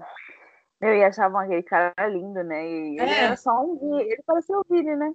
É, gente. E ele parecia um. Eu não achava ele bonito. Ele parecia um mangá, né? Cabelo bem lisão, um olhão assim. É, branco, aquela... sem barba. Nossa, aquela, aquela voz dele, né? Uhum. Ai, Deus do céu. Bom, what is love? Baby, don't hurt me. Don't hurt me. More. Essa música é muito boa, né? Amo. Eu gosto de cantar e fazer o. Oh, oh, oh. muito, muito bom. Tem outra também que até tem uma história, entre aspas, engraçada, que é a Sinead O'Connor, que é Nothing Compares to You, né? Uhum. Nothing compares, nothing compares to you. Quem escreveu essa música foi o Prince, né? É? Sim, foi ele que escreveu essa música. E assim, ela, tá, ela ficou muito puta um tempo por só pedirem pra ela cantar essa música, porque ela falava, caramba, eu tenho outras músicas, né? Parem de pedir e tal. E teve um tempo aí que ela meio que se recusou a cantar essas músicas nos shows, assim. O pessoal ficou meio revoltado, né? Mas assim, acho que é só aceitar mesmo, sua amiga. Aceita que essa é a única música né, de grande relevância e tal. Mas é uma música que eu gosto. Eu acho o clipe, não sei o que eu acho do clipe. É, eu tenho dúvida se ela tá realmente careca ou se ela tá com o cabelo bem presão. Já viu esse clipe, amiga? Vi, ela tá careca. Tá careca, né? Uhum. É. Mas eu gosto bastante dessa música, acho a letra da música muito bonita. Eu gosto dessa música também. É, eu gosto do clipe, que é. Eu acho que é sem cortes também, né? Que é só ela cantando, assim, de, bem com um closezão, assim. Se eu não me engano, é sem cortes. E, e é legal. Eu gosto desse conceito de, de clipe sem cortes, assim. Eu coloquei. Das minhas músicas atuais, eu coloquei quatro que tem uma vibe parecida, que é Alegre também. E elas são bem recentes. Primeiro, Why you gotta be so rude? Don't you know I'm you? Adoro, é do Magic. É, ainda dá tempo, é, esse aqui que eu vou citar, ainda dá tempo de fazer outro hit, né? Que são recentes. Mas até que prova o contrário, vocês estão na lista do One Hit Wonder aqui do Mexericast. E tem outra que é, tem uma vibe bem parecida, que é Safe and Sound, do Capital Cities. É.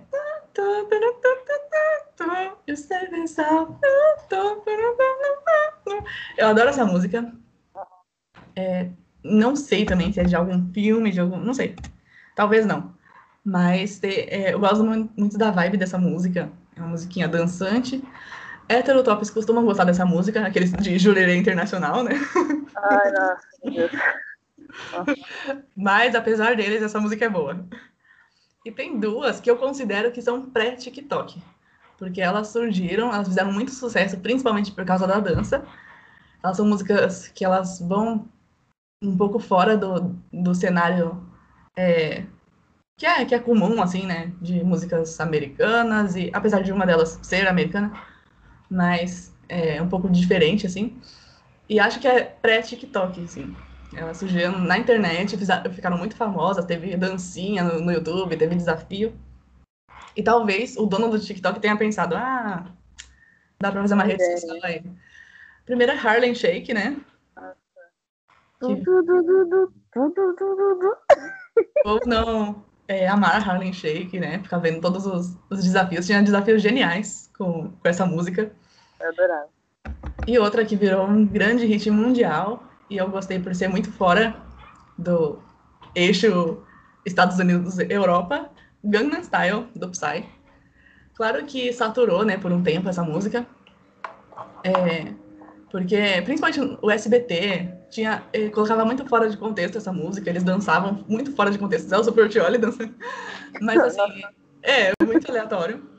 Mas, é, de qualquer forma, é uma música que tem uma vibe legal.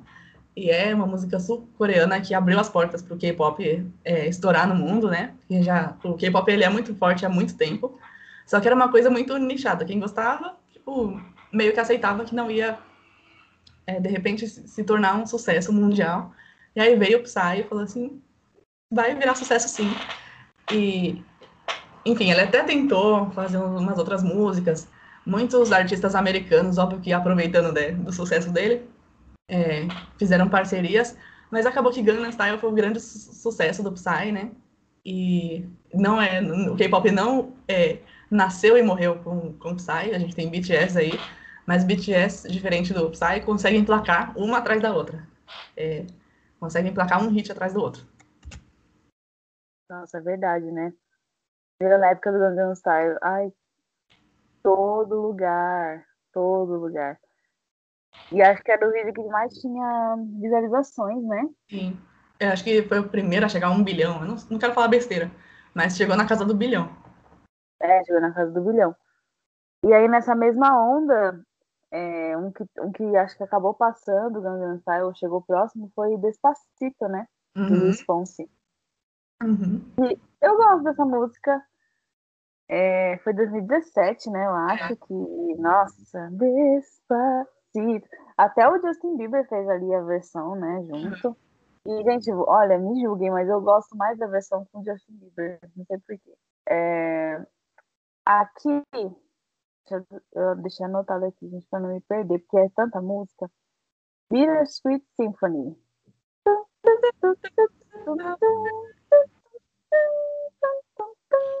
Essa música, ela me deixa meio triste, né?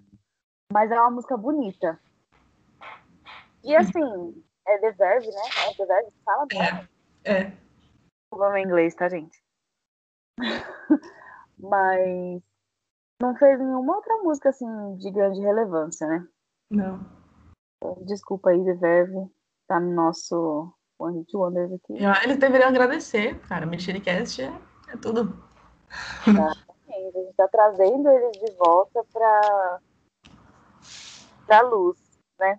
Tem aqui Genius of Love, do Tom Tom Club. Ah. Eu acho essa música maravilhosa. Psicodélica total. Uhum. Eles falam até de cocaína na música, né? Tipo... Uhum. E o clipe, realmente, né?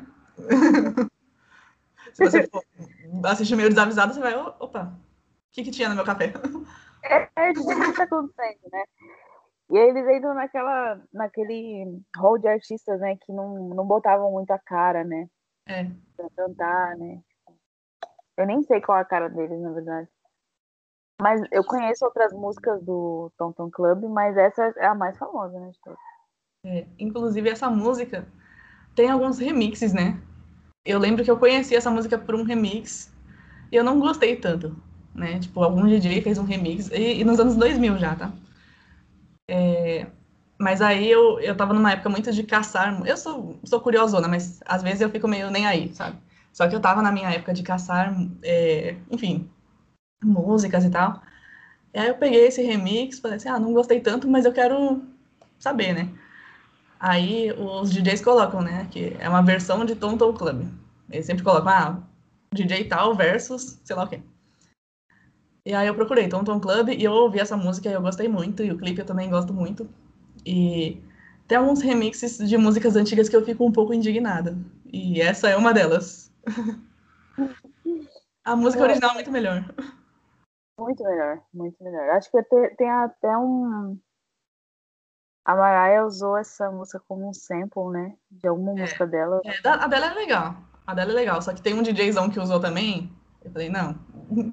Apenas é. pare. Para, para, pode parar. Bom, outra aqui é The Weather Girls. It's raining. It's raining. Aleluia. E, gente, essa, essa música é genial. O clipe é maravilhoso. Mas acho que só pelo só pelo nome do grupo você já imagina que é o One Hit Wonder, né? Porque é, é Weather Girls, né? Eu acho que foi um projeto, sabia? Oi? Eu acho que foi um projeto. Pode ser. Porque, assim, as garotas do tempo vão cantar uma música chamada It's Raining Men, tá? Mas, tipo, e as outras?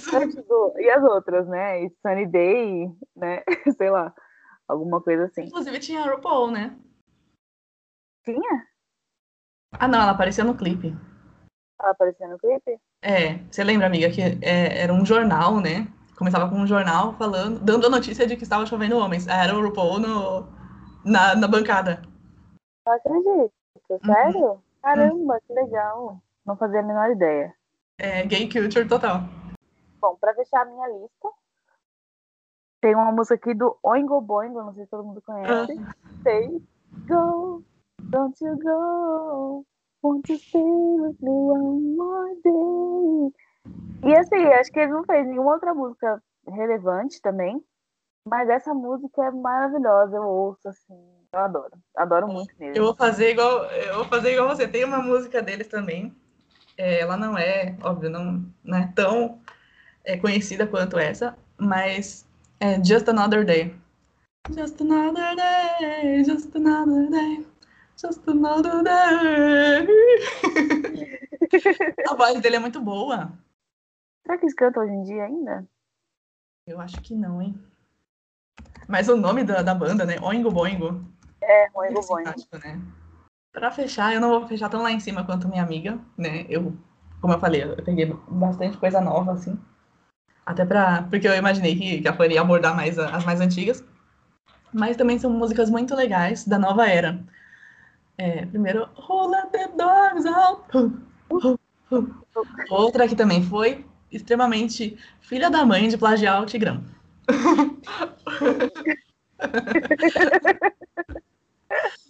que safados. É, tem é, Am I wrong? Nico e Vince. Am I wrong? Eu não sei cantar, tá, gente? Mas eu só sei a parte do Am I wrong? Mas é uma música também de uma vibe muito legal. Outra do mesmo naipe, né? Que tem uma pegada africana, né? Eu acho tão racista falar africano sem falar o país, né? Mas realmente eu não sei exatamente a localidade, né? Mas tem Cheerleader, do Omi. Oh, I think that I found myself a cheerleader. Inclusive, eu dancei essa música também. Teve um tempo que eu queria. Eu, eu fiz uma aula experimental de dança, né? E aí é, eu dancei essa música, muito legal. Inclusive, eu faço uma aula de dança, que é, é bem legal. Eu não, não, não parti pra frente, porque tava muito caro. é daquelas que você faz a aula, depois sabe o preço, aí você fala assim, valeu. Mas foi bem legal. E tem uma que é do Silent Thought. What me whip, and what me in it, and what me whip, whip. Que também é mãe de dancinha, né? É, eu acho que as, o, hoje em dia, né? A gente tem muitos One Hit Wonders, até, até por conta do TikTok, né? E muita dancinha, muita coreografia. Então, é, essa lista há de crescer, né? É, a gente vai ter muito One Hit Wonder ali, é, contemporâneo, né? Porque tá, o TikTok tá jogando na nossa cara várias. É, e é bom isso, né? Várias bandas. E tá dando a chance aí de várias pessoas aí emplacarem seus hits. Inclusive, eu não sei se os brasileiros é, estão fazendo isso, mas os artistas brasileiros deveriam investir em colocar lá no TikTok, colocar uma dancinha. Eu sei que eles tentam fazer uns desafios, mas nunca dá muito certo, né? É, eu acho que essa própria esse próprio modo assim atual de lançar música, né, que antigamente tinha você lançava o álbum e tudo mais. Hoje em dia você lança single, acho que é muito mais fácil se tornar um artista de só e tem muita gente que vai lá, lançou a música, depois, cadê? Né? Onde está essa pessoa? É. No TikTok mesmo, você ouve. Tem muita, muita música assim de. As, as trends, né, que eles falam. De artistas brasileiros, assim, e você fica, meu Deus. Assim, artistas desse tipo, assim, que acabam. lançam a música, depois acabou sabe? Então são os, os One Hit Wonders aí do, da década de, 2000, década de 2020. É, eu evitei colocar eles na nossa lista porque ainda dá tempo deles fazerem outras músicas. Mas tem vários, tem Dance Monkey. Tem outra. Ah, lembrei. Don't stay too long. Eu pensei, eu poderia colocá-los, né? Mas ainda vai que eles fazem outro, né? Aí eu vou sair da, como errada da história. Mas são hits do TikTok que a gente até pode explorar. A gente sempre fala isso, mas a gente pode explorar mais nos próximos episódios, porque tem bastante hit do TikTok.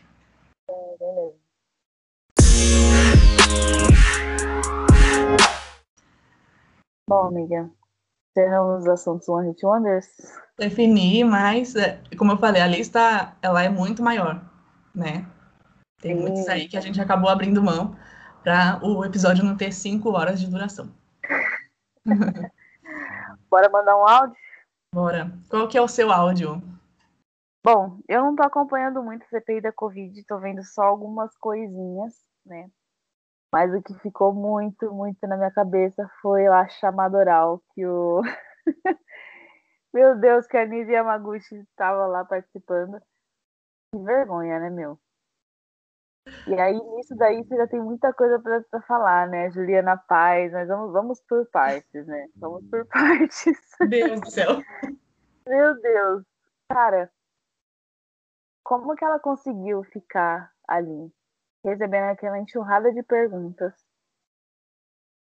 que, provavam que ela era uma total incompetente em infectologia e ela simplesmente não desmaiar. Como ela conseguiu não passar mal? Porque, gente, eu tava, eu tava ficando aflita. Aflita de verdade.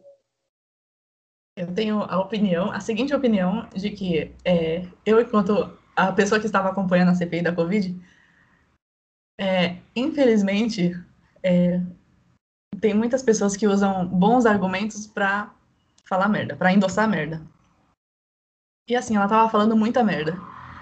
E várias feministas de direita, que não, na minha cabeça não deveria existir, porque são totalmente. Uma coisa, uma coisa vai contra a outra. Mas enfim, né? Se a pessoa se diz feminista de direita, quem sou eu para julgar? É, mas falando assim, ai, mas vocês estão interrompendo ela. Gente, uma mulher que fala merda, eu não vou ter sororidade com uma mulher que fala merda. Entendeu? Uma mulher que fala merda deve ser silenciada, sim.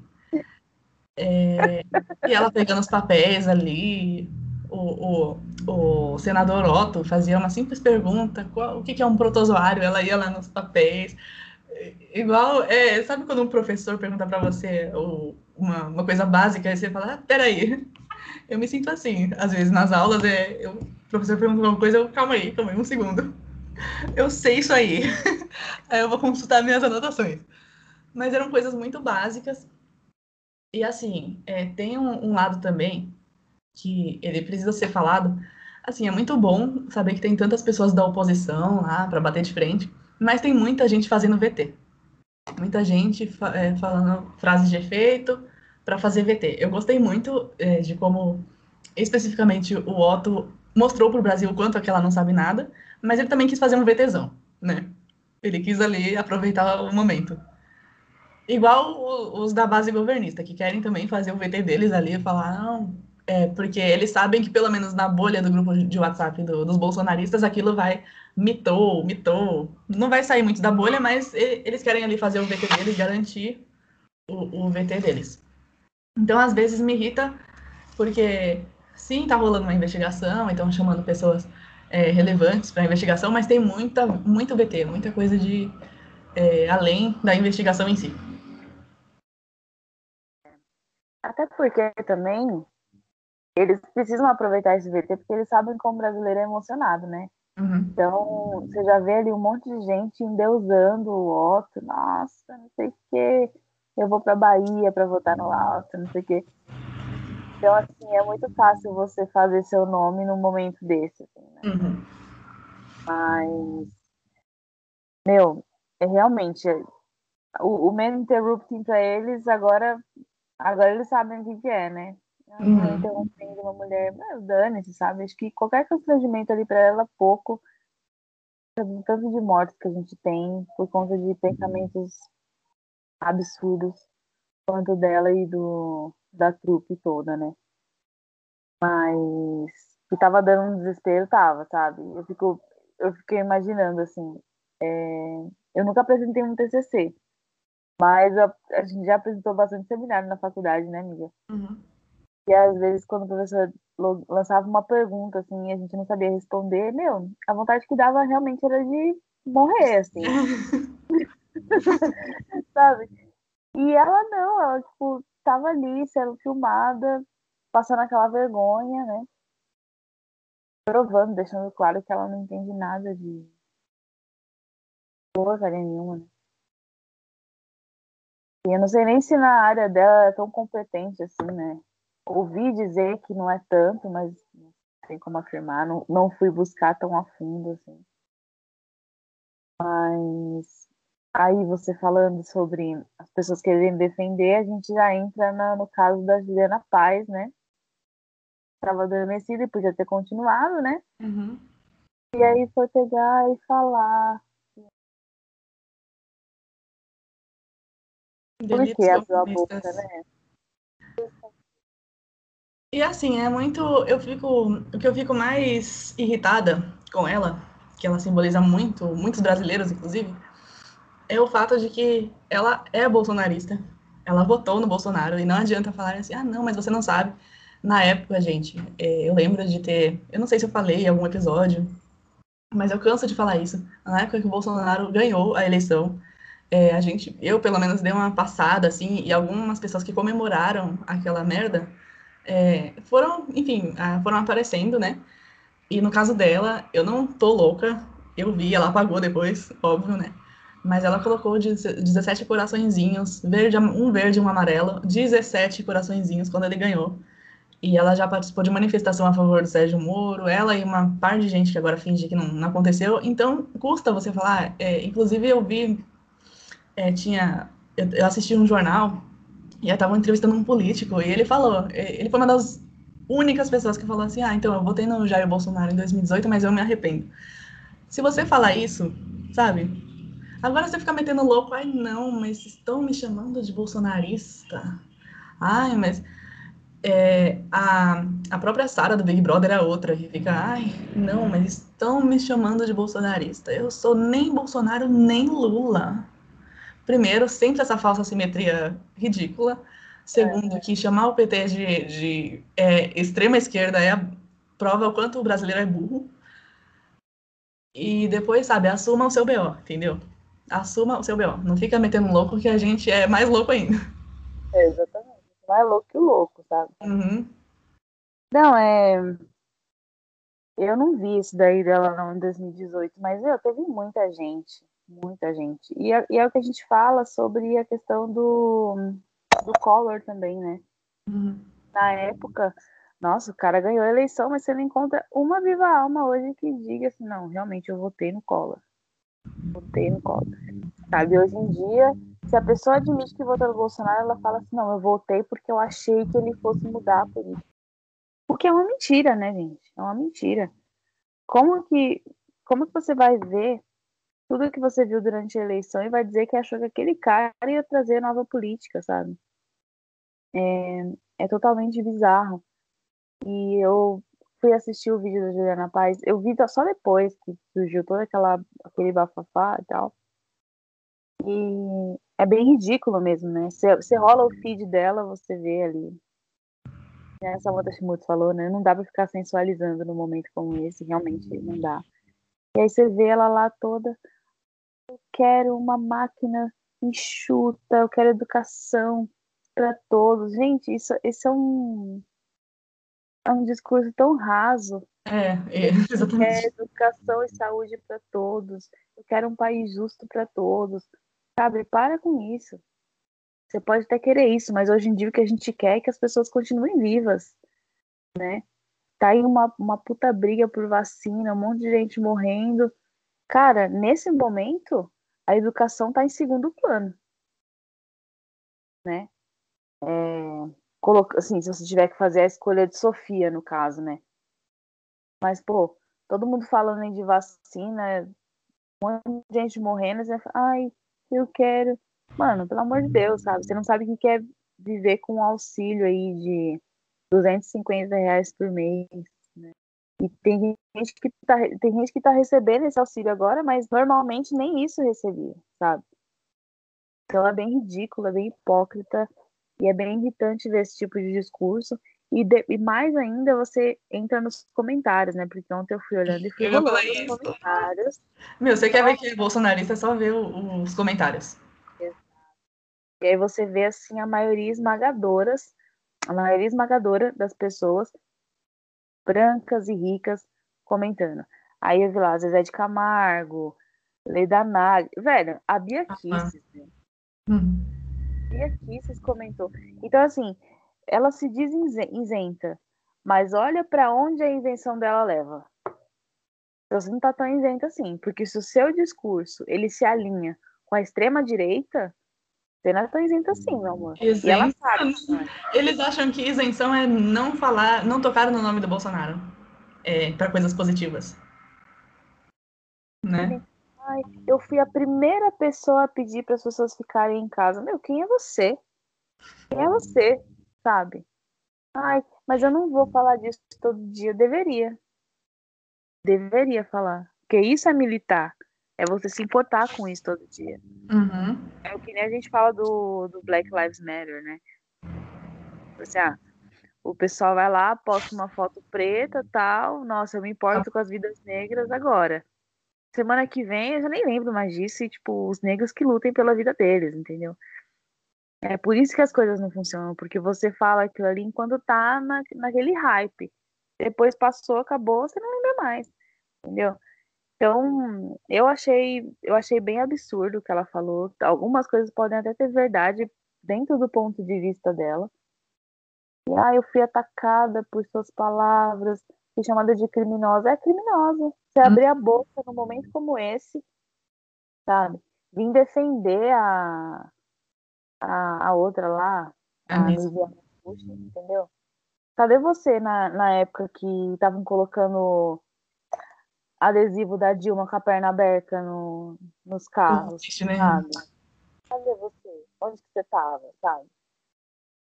Então, assim, é, é, é bem ridículo, né? Ai, me representa. Você bem ver o tipo de gente que ela representa, né? Não, e assim, é, é muito triste, assim. Assim, tem dois lados, né? Ela tem a postura da direita rica e privilegiada que fala da bolha de coisas rasas e todo mundo aplaudindo. É, e tem os dois lados, assim. Tem muita gente realmente arrependida que não vai reeleger o Bolsonaro. Assim, ainda acho que ele tem chance de ir para um segundo turno e tal, mas não sei. Hum, mas tem um lado, assim, de ninguém entendeu nada. É, é isso, assim. É, ninguém entendeu nada e isso me deixa extremamente frustrada. É, e o, o, quanto isso mostra que o trabalho de militância realmente ele, ele tem que continuar, né? Porque é, se com todas as evidências, com todas as coisas extremamente, hum, extremamente abertas e claras, é, com a gente tendo a possibilidade de rebater fake news que a gente não tinha, né? Em 2018 é, existiam muitas fake news e a gente não conseguia é, combater Hoje eu, eu, vejo que a gente tem uma resposta mais rápida, né? É, mas assim, eu vejo que as pessoas não entenderam, elas entendem o que elas querem e é, infelizmente em, em, 2022 vai ser é, Bolsonaro versus direita entre aspas moderada, né? Vai ser aquela coisa, porque ninguém entendeu nada do que a gente falou durante esses quase quatro anos, né? No mínimo quatro anos. Mas é tipo, as pessoas não querem mesmo entender. Elas não querem é, sair ali da, da bolha delas e tentar fazer o mínimo de esforço e ver o país onde elas vivem, sabe? É, é muito ridículo. Aí depois a pessoa vem na internet falar de empatia, de respeito, de namastê, sabe? Namastê no teu rabo, cara. Uhum. Namastê no teu rabo. Se você não consegue ver o país como ele tá, a situação que tá, sabe? Mano, nada a ver. Foda-se que estavam interrompendo a Nise Yamaguchi, velho. Dane-se, sabe? Olha o tanto de merda que ela tava falando. Tinha mesmo que ser interrompido e foda-se. Sair de lá a mulher tem direito de falar merda agora? É, agora pronto, né? Liberdade poética agora. Né? O meu, o meu áudio, ele, ele seria da, da Juliana Paz também, né? Eu tinha dois temas. Um é Juliana Paz, a gente já, já comentou. E um que é bom, Talvez, talvez. Que são as vacinas em São Paulo, sai o calendário, né? Claro que tudo vai depender da quantidade de doses que a gente receber, mas é, tudo indica que, pelo menos boa parte, né? Porque tem muita gente que não está tomando segunda dose, enfim. É, as pessoas em São Paulo vão receber, as pessoas adultas vão receber a vacina até outubro. Nesse caso, setembro, que é o mês do meu aniversário, eu vou receber minha vacina. Espero realmente ter esse presente de aniversário. Tem muita gente imbecil que está é, selecionando vacina, que está perguntando, ai, mas é AstraZeneca? A pessoa vai, bebe pra caramba e não quer saber das consequências, fuma é, um monte de coisa e não, não quer saber dos efeitos colaterais, mas na hora da vacina fica perguntando qual que é. Ai, porque vai me dar, vai me dar gripe. Não posso tomar AstraZeneca, entendeu? Então, assim, é, estou é, esperando realmente que em setembro a gente se vacine. A Fanny se vacina em outubro, né? É certo, me vacina em julho, porque eu entro ah. como professor de educação. Ah, é né? verdade, verdade, tá bem. Então, espero que esse calendário, ele realmente... É claro que tem a coisa da, de ser politicagem, né? Não só o Dória, mas o Eduardo Paes, no Rio de Janeiro, já soltou um calendário. E claro que tem a ver com politicagem, com mirar em 2022, mas a gente quer vacina e, infelizmente, é, a condução das coisas levou a gente a ter que torcer para o João Dória fazer alguma coisa, entendeu? É, e meio que deixar de lado essas, é, essas outras coisas no momento. É, mas enfim, vamos torcer aí para esse calendário funcionar, é, para as vacinas, as doses realmente virem. E a gente tá todo mundo vacinadinho, pelo menos com a primeira dose, para a gente ter um ano novo, uma virada de ano mais tranquila, né? Espero, espero muito mesmo. E eu fiquei sabendo essa semana que tinha algumas pessoas que estavam querendo esperar para se vacinar quando fosse o AstraZeneca ou a Pfizer, sei lá. Ai, gente. Como se as outras não tivessem efeito colateral também, né? Sabe? E também por achar que elas são mais, são mais eficazes, né? Lógico que tem toda a questão da porcentagem, né? Diz que a primeira dose da Pfizer pode chegar a quase 90% de, o grau de imunização, né? É assim que fala. Mas, meu, nem por isso você vai deixar de tomar as outras, sabe? Vai lá. Se a sua idade se abriu para você tomar, vai, se vacina. Porque é muito triste você ver que tem pessoas que morreram por falta de segunda dose, né? Ou, tipo, não foram tomar a segunda dose, não apareceram porque acabaram falecendo, né? Antes da data e tal. Uhum. Então, assim, é bastante, é bastante delicado. É, vamos é, torcer para o calendário andar. Tá tendo uma campanha legal de conscientização das pessoas. Tá tendo um mutirão do dia D, né, da segunda dose. Pouca gente foi imunizada, mas acho que a informação ela vai passar algumas barreiras. A gente está realmente numa era de é que a gente tem que lidar não só com a informação, mas com fake news, com um monte de coisa, né? Então, assim, é, infelizmente é um processo natural, as gerações futuras vão lidar melhor com isso. A gente está nesse meio aí, a gente está na linha de tiro, né? Então, mas eu acho que é, as coisas vão caminhar sim, acho que mais pessoas vão tomar a segunda dose, eu sou otimista nesse ponto. Tem muita gente também que está indo tomar, mas a vacina está faltando em alguns postos. Então tem os dois lados, né? É, acho que as coisas vão melhorar e é, eu realmente agora espero que é, essa vacina. Eu espero estar no finalzinho de setembro devidamente vacinada para comemorar meu aniversário. E é, e é, isso, vamos, vamos esperar e torcer, apesar de, como eu falei, saber que é uma pressão política e saber que o Dória soltou um calendário justamente para pressionar é, essas doses a virem para a gente, né? E acho é positivo nesse ponto, porque ele quis dizer assim, ah, vou soltar o calendário e se não acontecer, é porque o governo federal não liberou as doses para a gente. É, então, enfim, nesse ponto, tudo certo. Isso, né? E vamos esperar, já vamos preparar o braço, né? É. Eu tô ansiosa. Seja qual for a vacina.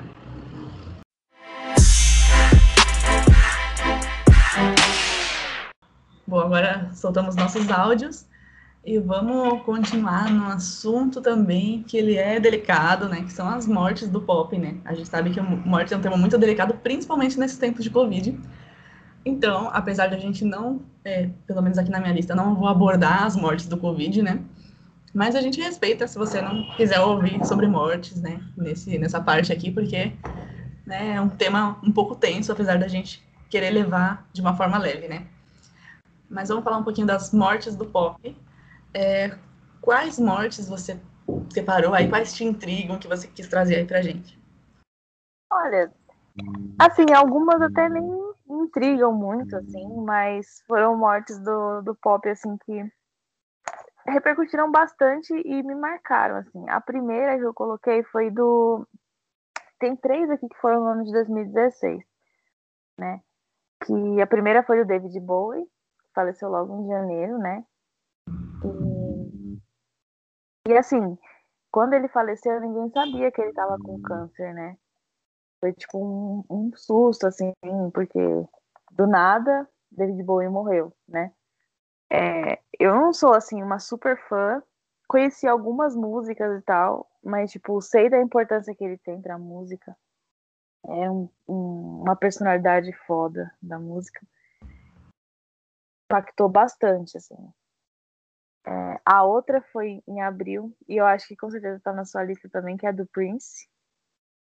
Não, Não tá, né? Pois é. É a do Prince, 2016 também que, meu, depois, depois da morte dele, depois surgiu um filho lá que ninguém sabia se era filho ou não. Eu nem sei a que pé que tá essa história. Mas ele faleceu com 57 anos de uma overdose acidental de, de remédios, né? Olha que triste, né? E a outra foi mais no fim. Na verdade, foi no Natal de 2016, foi do George Michael. E acho que foi até você que me contou, né, amiga? que você mandou para mim no WhatsApp. Meu, aquele eu chorei de verdade. Uhum. Porque ele era novo, né? Eu nem sei, nem, nem coloquei aqui a idade dele, mas eu acho que ele tinha o quê? No máximo, no máximo 50. 53 anos. É isso, né? De 63, é boa em matemática? De 63 para 2016, 53 anos. 53. E assim, foi é, depois falaram que foi de causas naturais, né?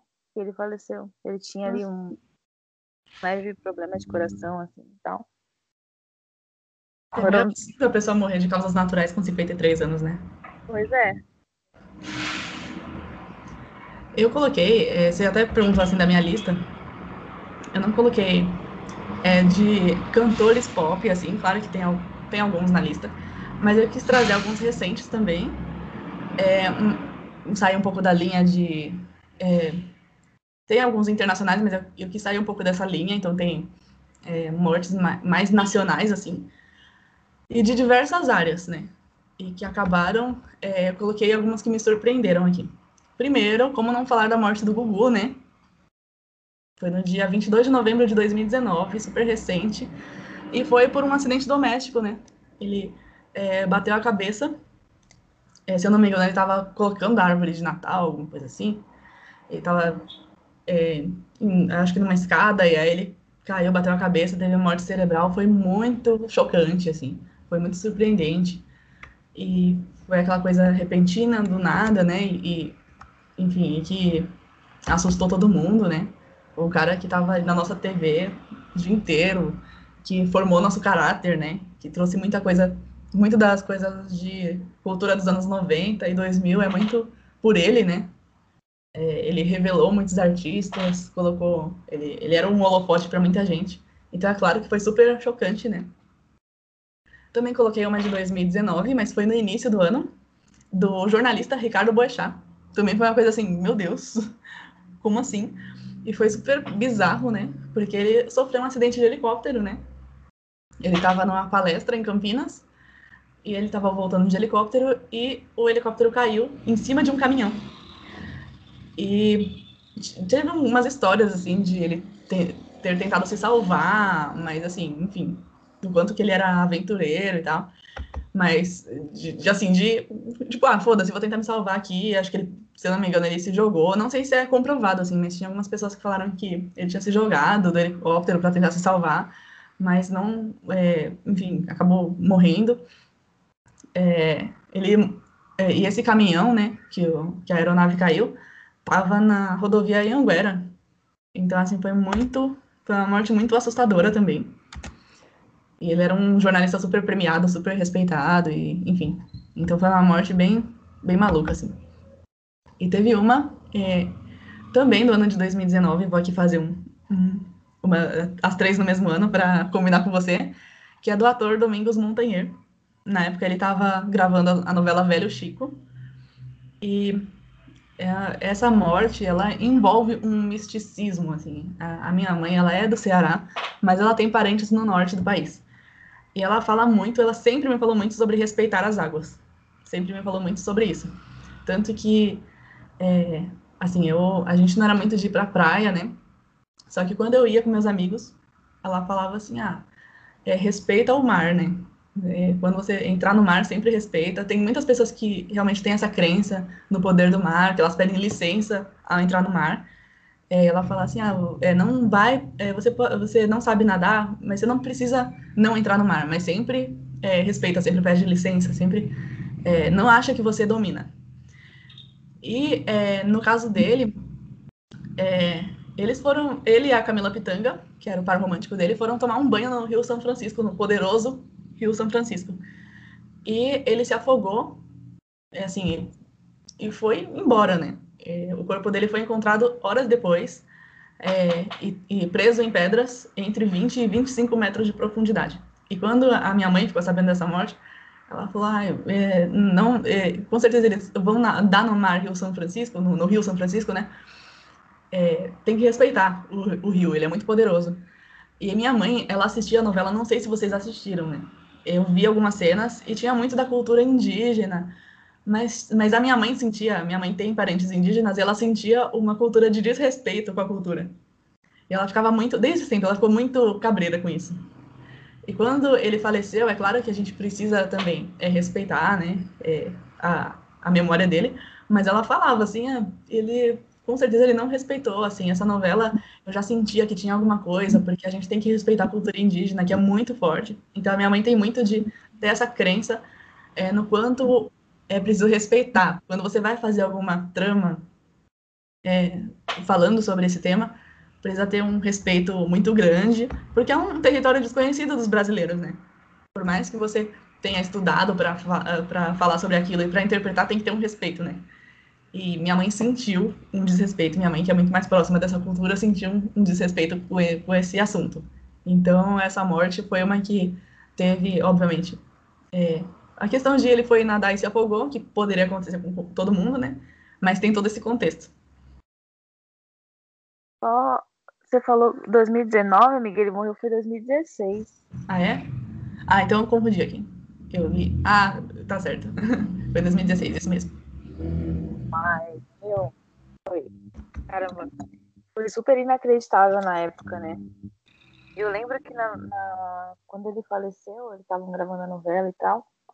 E eu não sei se uma semana ou duas antes, teve uma cena que ele, ele se, é, sumiu no Rio, né? São Francisco. Uhum. Então, alguma coisa nesse sentido. Tanto que quando a notícia de que ele tinha desaparecido e tal, muita gente pegou e ainda zoou, falou assim, ah, estão zoando porque é o personagem e tal, e no fim das contas não, era, era ele mesmo, né?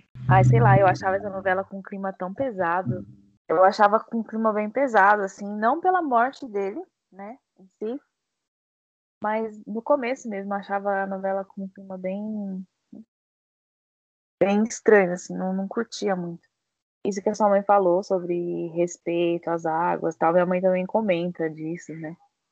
Ela fala, não pode, tipo, medir força, né? Vai medir força e tal. E é um trecho bem complicado ali, né? Aquele trecho do Rio São, Francisco, né? Parece que é um, um trecho que não é feito para ninguém nadar e tal. Não que a culpa tenha sido dele, enfim. Mas talvez poderia ter sido evitado, né? Bom, Michael Jackson. Novo também, na época, tinha 50 anos. Morreu também de intoxicação. Remédios, né, que ele usava pra dormir e tal. É, o médico dele foi preso, né, amiga? Uhum. Foi dessa, dessa situação toda. A gente até comentou nas teorias da conspiração de que ele tá vivo e tal, mas é brincadeira. A gente sabe que ele realmente morreu, ou não, né? Mas, assim, eu lembro que na época foi bem surpreendente, assim, a morte dele. É, quando eu passava aquela, as músicas que ele cantava, principalmente quando ele era do Jackson 5, né? Muito novo. Nossa, e passava. E, e, e quando morre cantor, aí tem aquela coisa, né, gente? É VT da pessoa cantando, e é retrospectiva, isso, aquilo. E criança a gente sabe que vê tudo de uma outra forma. Vê tudo com muito mais intensidade. Então, me marcou muito, assim, a morte do, do Tim Maia. Também me marcou, uma das primeiras, se não a primeira, que. É, enfim, que é, eu lembro de ter visto meus pais assim, tipo, nossa, o Tim Maia morreu. E eu lembro de ter visto muitas coisas sobre ele, né? Muitas, é, muitas apresentações, acho que estavam fazendo retrospectiva, né? É, tem uma morte do pop que ela é mais antiga, né? Dos anos 90. E ela é bem chocante, né? Que é da Daniela Pérez, a filha da Glória Pérez. E essa história é super bizarra, né? Ela morreu no dia 28 de dezembro de 92. E ela foi assassinada pelo é, ator Guilherme de Pádua e pela esposa, Paula Tomás. E por um motivo muito torpe, né? Como falam né, na língua jurídica. É, é, a Daniela sofreu 18 punhaladas que atingiram o pulmão, o coração e o pescoço. E ela foi morta porque o ex-ator é, achou que o personagem dele estava perdendo destaque na novela. E ele planejou o crime para que justamente para fazer com que ela pedisse para a mãe aumentar o papel dele, sabe? Então foi um motivo totalmente é, a morte em si, né? Você assassinar uma pessoa já é completamente errado, e ainda mais por um motivo totalmente é, egocêntrico, é, bobo e, enfim, idiota, né? E até hoje muita gente fala de, da, da morte, né, da, da Daniela, e chocou muito, né? É, foi ali bem no, no, nosso começo de vida, né, amiga? E a gente já ouvia falar muito, né? Tem também essa sim de 2019, do cantor Gabriel Diniz. Ele tava no auge, ele tava com o hit Jennifer, o nome dela é Jennifer, eu conheci ela no Tinder. E ele morreu depois é, da queda de um avião. Ele morreu no dia 27 de maio e o avião caiu em Sergipe. Eu trouxe uma bem recente, que também tem a ver com o cantor, do MC Kevin, que aconteceu recentemente. Ele morreu com 23 anos. É, ele caiu do quinto andar, né, do hotel, que ele estava na Barra da Tijuca. E ele foi, ele, ele foi muito chocante, assim. Eu fiquei bem impressionada com o laudo. Não sei se vocês viram, assim, mas tinha um laudo médico dele que ele caiu e ele bateu três vezes, assim. Tipo, ele bateu uma, duas e caiu no chão. E ele é, chegou no hospital em estado grave, mas ele não resistiu. E uma coisa que me deixou bem impressionada, assim, sobre o laudo, é que, assim, na primeira parte que ele caiu, ele conseguiu, tem, ele tentou se segurar, tanto que tem marcas de mão, assim, só que ele não conseguiu. E aí, quando ele caiu na segunda vez, ele caiu de queixo, e aí ele mordeu a língua, ficou com 3 centímetros de perfuração, então, tipo, ele cortou a língua, sabe? Aí depois ele caiu é, no chão, assim. Então, foi, ele se estrupiou. E ainda assim, ele, quando ele caiu, ele não, não morreu. Ele estava em estado grave, mas ele morreu a caminho do hospital, né? Então, assim, imagina o sofrimento desse, desse cara, né? Tipo, eu fiquei bem impressionada, assim. É, ainda tá em investigação a morte dele, né? É, é, ainda não se sabe ao certo, é, porque tem a questão de, ah, ele tava com outra mulher e pipipi, popó, mas enfim, isso daí é irrelevante nesse momento. É, é, a polícia está investigando porque precisa entender por que, isso aconteceu. Se ele quis pular, se ele quis fazer graça, se ele quis. Enfim.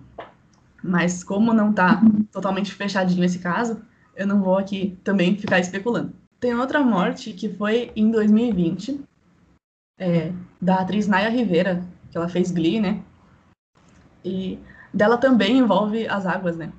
Ela estava num passeio de barco num lago, né, nos Estados Unidos, e ela estava com um filhinho dela, de quatro anos.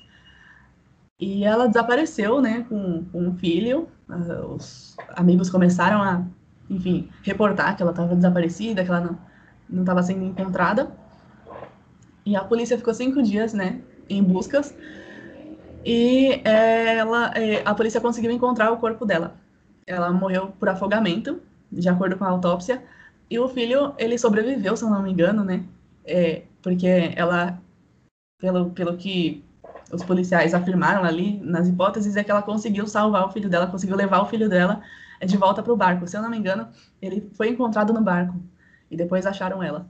E, mas ela não conseguiu se salvar. Então é uma história bem triste, assim, mas você viu que ela conseguiu é, salvar o filho, né?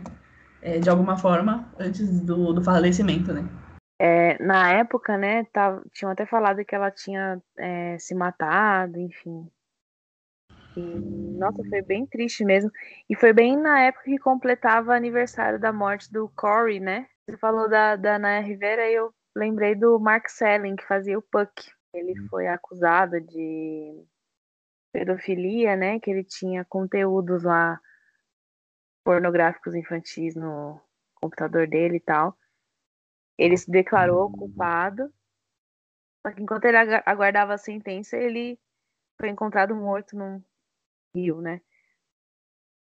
Muito provavelmente ele se matou, né? A causa provável que eles deixam lá é, chegaram à conclusão é de que foi suicídio, né? Uma morte aqui que eu não eu era muito pequena na época, mas eu lembro muito que meu pai comentou que foi do Brandon Lee, que era filho do Bruce Lee, que durante as gravações do filme O Corvo tem uma cena que ele é alvejado, tipo, ele tá lá numa mesa e tipo, tem, dão vários, vários tiros nele. É, não sei se é nessa cena ou não, que a história que corre é a arma que foi usada para disparar as balas de festim ficou com uma bala de verdade presa no cano, né? E aí o ator, o nome dele é Michael Maxey. Michael Massey. Ele pegou e tava lá achando que era tudo de festim, né? Foi, pum, pum, pum, pum, atirou. E um desses tiros acertou o, o pulmão do, do Brandon Lee e ele acabou morrendo. Cena mesmo. Essa, a fita de gravação dessa cena foi destruída, né? Muito provavelmente ela não foi destruída, né? Daqui a alguns anos, acho que alguém dá um jeito de, de mostrar, né? Ele chegou a ser. Eu não sei se ele foi condenado, mas ele foi julgado pelo assassinato, tudo, né? Não sei se foi inocentado ou não se foi como homicídio culposo, né? É o culposo que não tem intenção, né? É. Isso foi em 93. Esse Michael Massey, ele participou de alguns outros filmes depois, tipo, o Espetacular Homem-Aranha 2, e também participou da série 24 Horas. Mas ele faleceu em 2016. Mas, meu, foi um Assim, foi, eu acredito que tenha sido muito chocante na época, porque até hoje, até hoje, quando a gente comenta sobre isso, é chocante, né?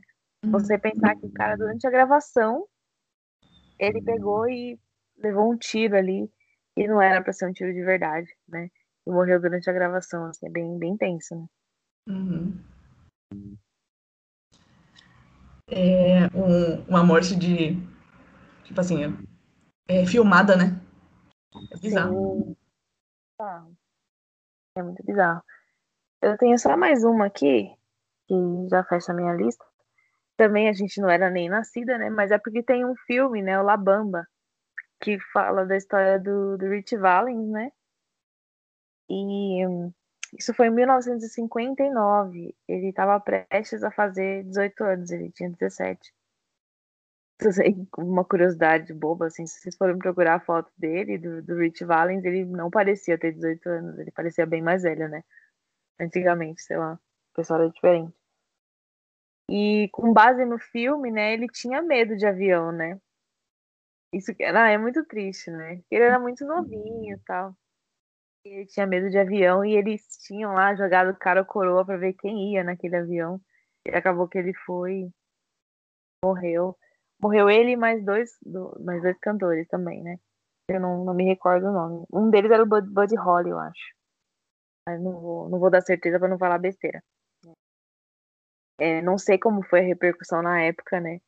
Mas hoje em dia, assim, quando eu ouço também a história, eu fico bem triste, assim. Não sei se porque eu tenho um envolvimento com a música, uhum. né? Também por ter medo de avião, se eu me sensibilizo mais. Mas é bem triste se você for parar pra pensar, né? É, e quando você falou de Labamba, é, assim, é uma música que, pra quem não conhece a Fanny, é uma das músicas que é, é a cara dela, assim. Você escuta você fala, ah, é a Fanny. Não tinha como não estar tá nessa lista, né?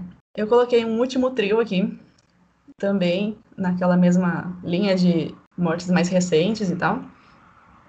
É, tem a do Kobe Bryant, né? Que é um jogador de basquete super consagrado.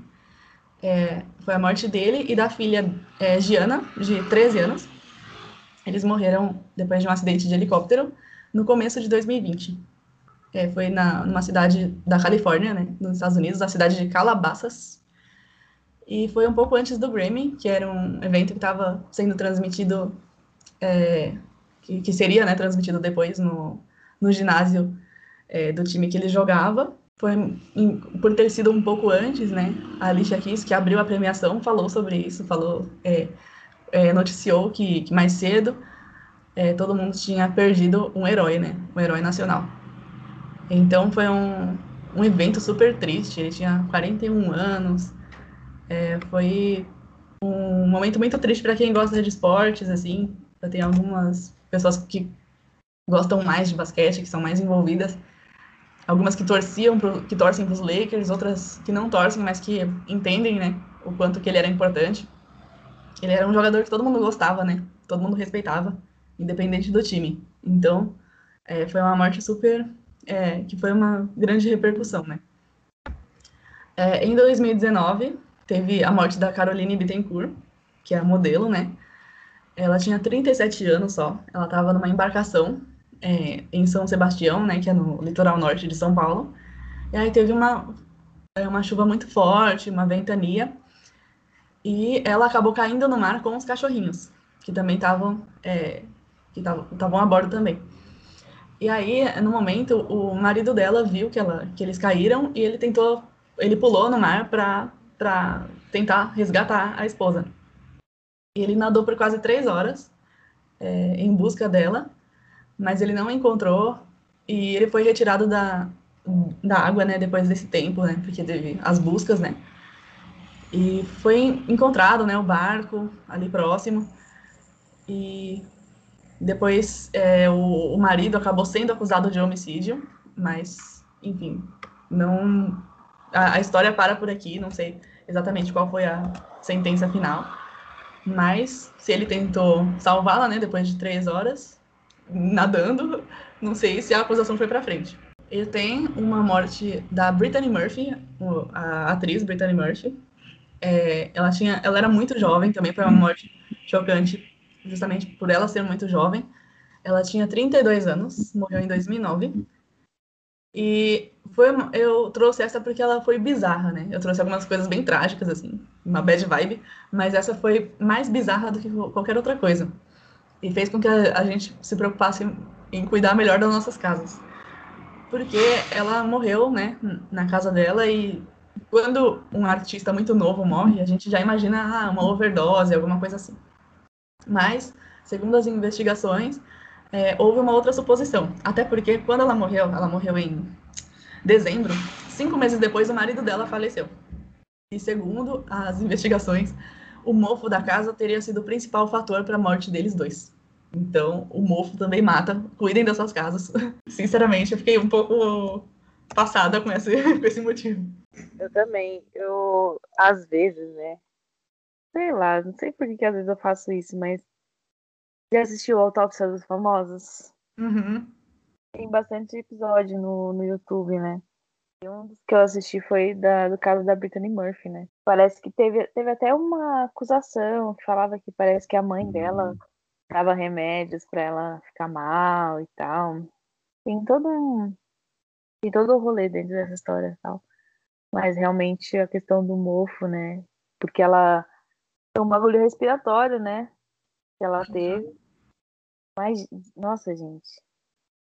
Deus, que, que mofo é esse, né? né? não, quanto tempo será que não tava assim, né? Eu fiquei preocupada. Parece que elas hospedavam a, a janela, né? Então realmente não tinha por onde entrar a ventilação e eles viveram muito tempo assim. Então se nossa, que horror, né?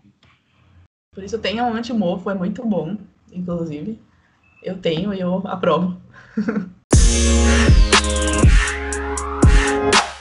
Bom, vamos agora pro Chupa essa mexerica, vamos dar dicas.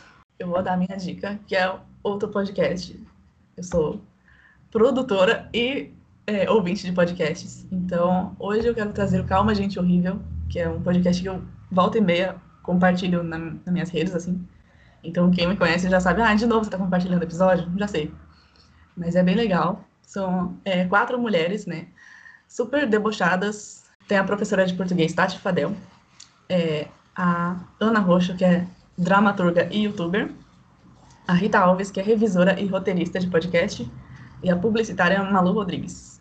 Elas falam sobre diversos temas e elas costumam é, apresentar o podcast como um podcast de reclamações semanais. É aquele podcast que tem uma vibe super engraçada, super irônica também. E elas falam muito sobre é, feminismo, sobre militância e também sobre temas super leves. É, muito sobre música também. Enfim, sempre é, volta e meia tô compartilhando ali o, o, podcast com a minha rede. E quero aqui também dividir com vocês, é, vocês que gostam de alguma forma do Mexericast, provavelmente vão gostar do Calma Gente Horrível. E é essa a minha dica da semana. Meu, eu sempre vejo você compartilhar o. eu já sou a chata do. do... eu sempre vejo, mas é que tanto música, assim, alguma, alguns links que as pessoas compartilham, nem sempre eu entro tal, e ouço. Mas eu entrei no. Eu acessei lá os podcasts delas na semana passada e eu tava ouvindo, assim, elas são ótimas, né? É muito bom. Então, ó, tá vendo? A Fanny, ela não é uma grande ouvinte de podcasts, ela gostou. Então, escutem também. É, para eu também parar de compartilhar, porque o, o meus, o, a minha rede de amigos já não aguenta mais. Eu falo assim, já, já entendi que você gosta, já, já entendi. Mas é isso aí. Vocês que lutem. Bom, é isso, a gente Entregamos, tem... amiga. Entregamos, a gente. Assunto rendeu, como esperado, né? É, entregamos. E é isso, gente. Um beijo. Como vocês sabem, né? Agora a gente tem episódios curtinhos que saem em algum momento da semana com o pé de tangerina. É, mas compartilhem esse episódio aqui que ele tá bem legal. Um beijo e também mandem recadinhos pra gente no Telegram. Beijos, obrigada. Até o próximo episódio. Fiquem de olho no pé de tangerina. Nos sigam nas redes sociais, como a Nath falou. Deem uma olhadinha lá no, nas nossas playlists no Spotify, que estão maravilhosas. E é isso. Vai ter tchau. playlist desse episódio, eu tô feliz. É, vai ter playlist nova, hein?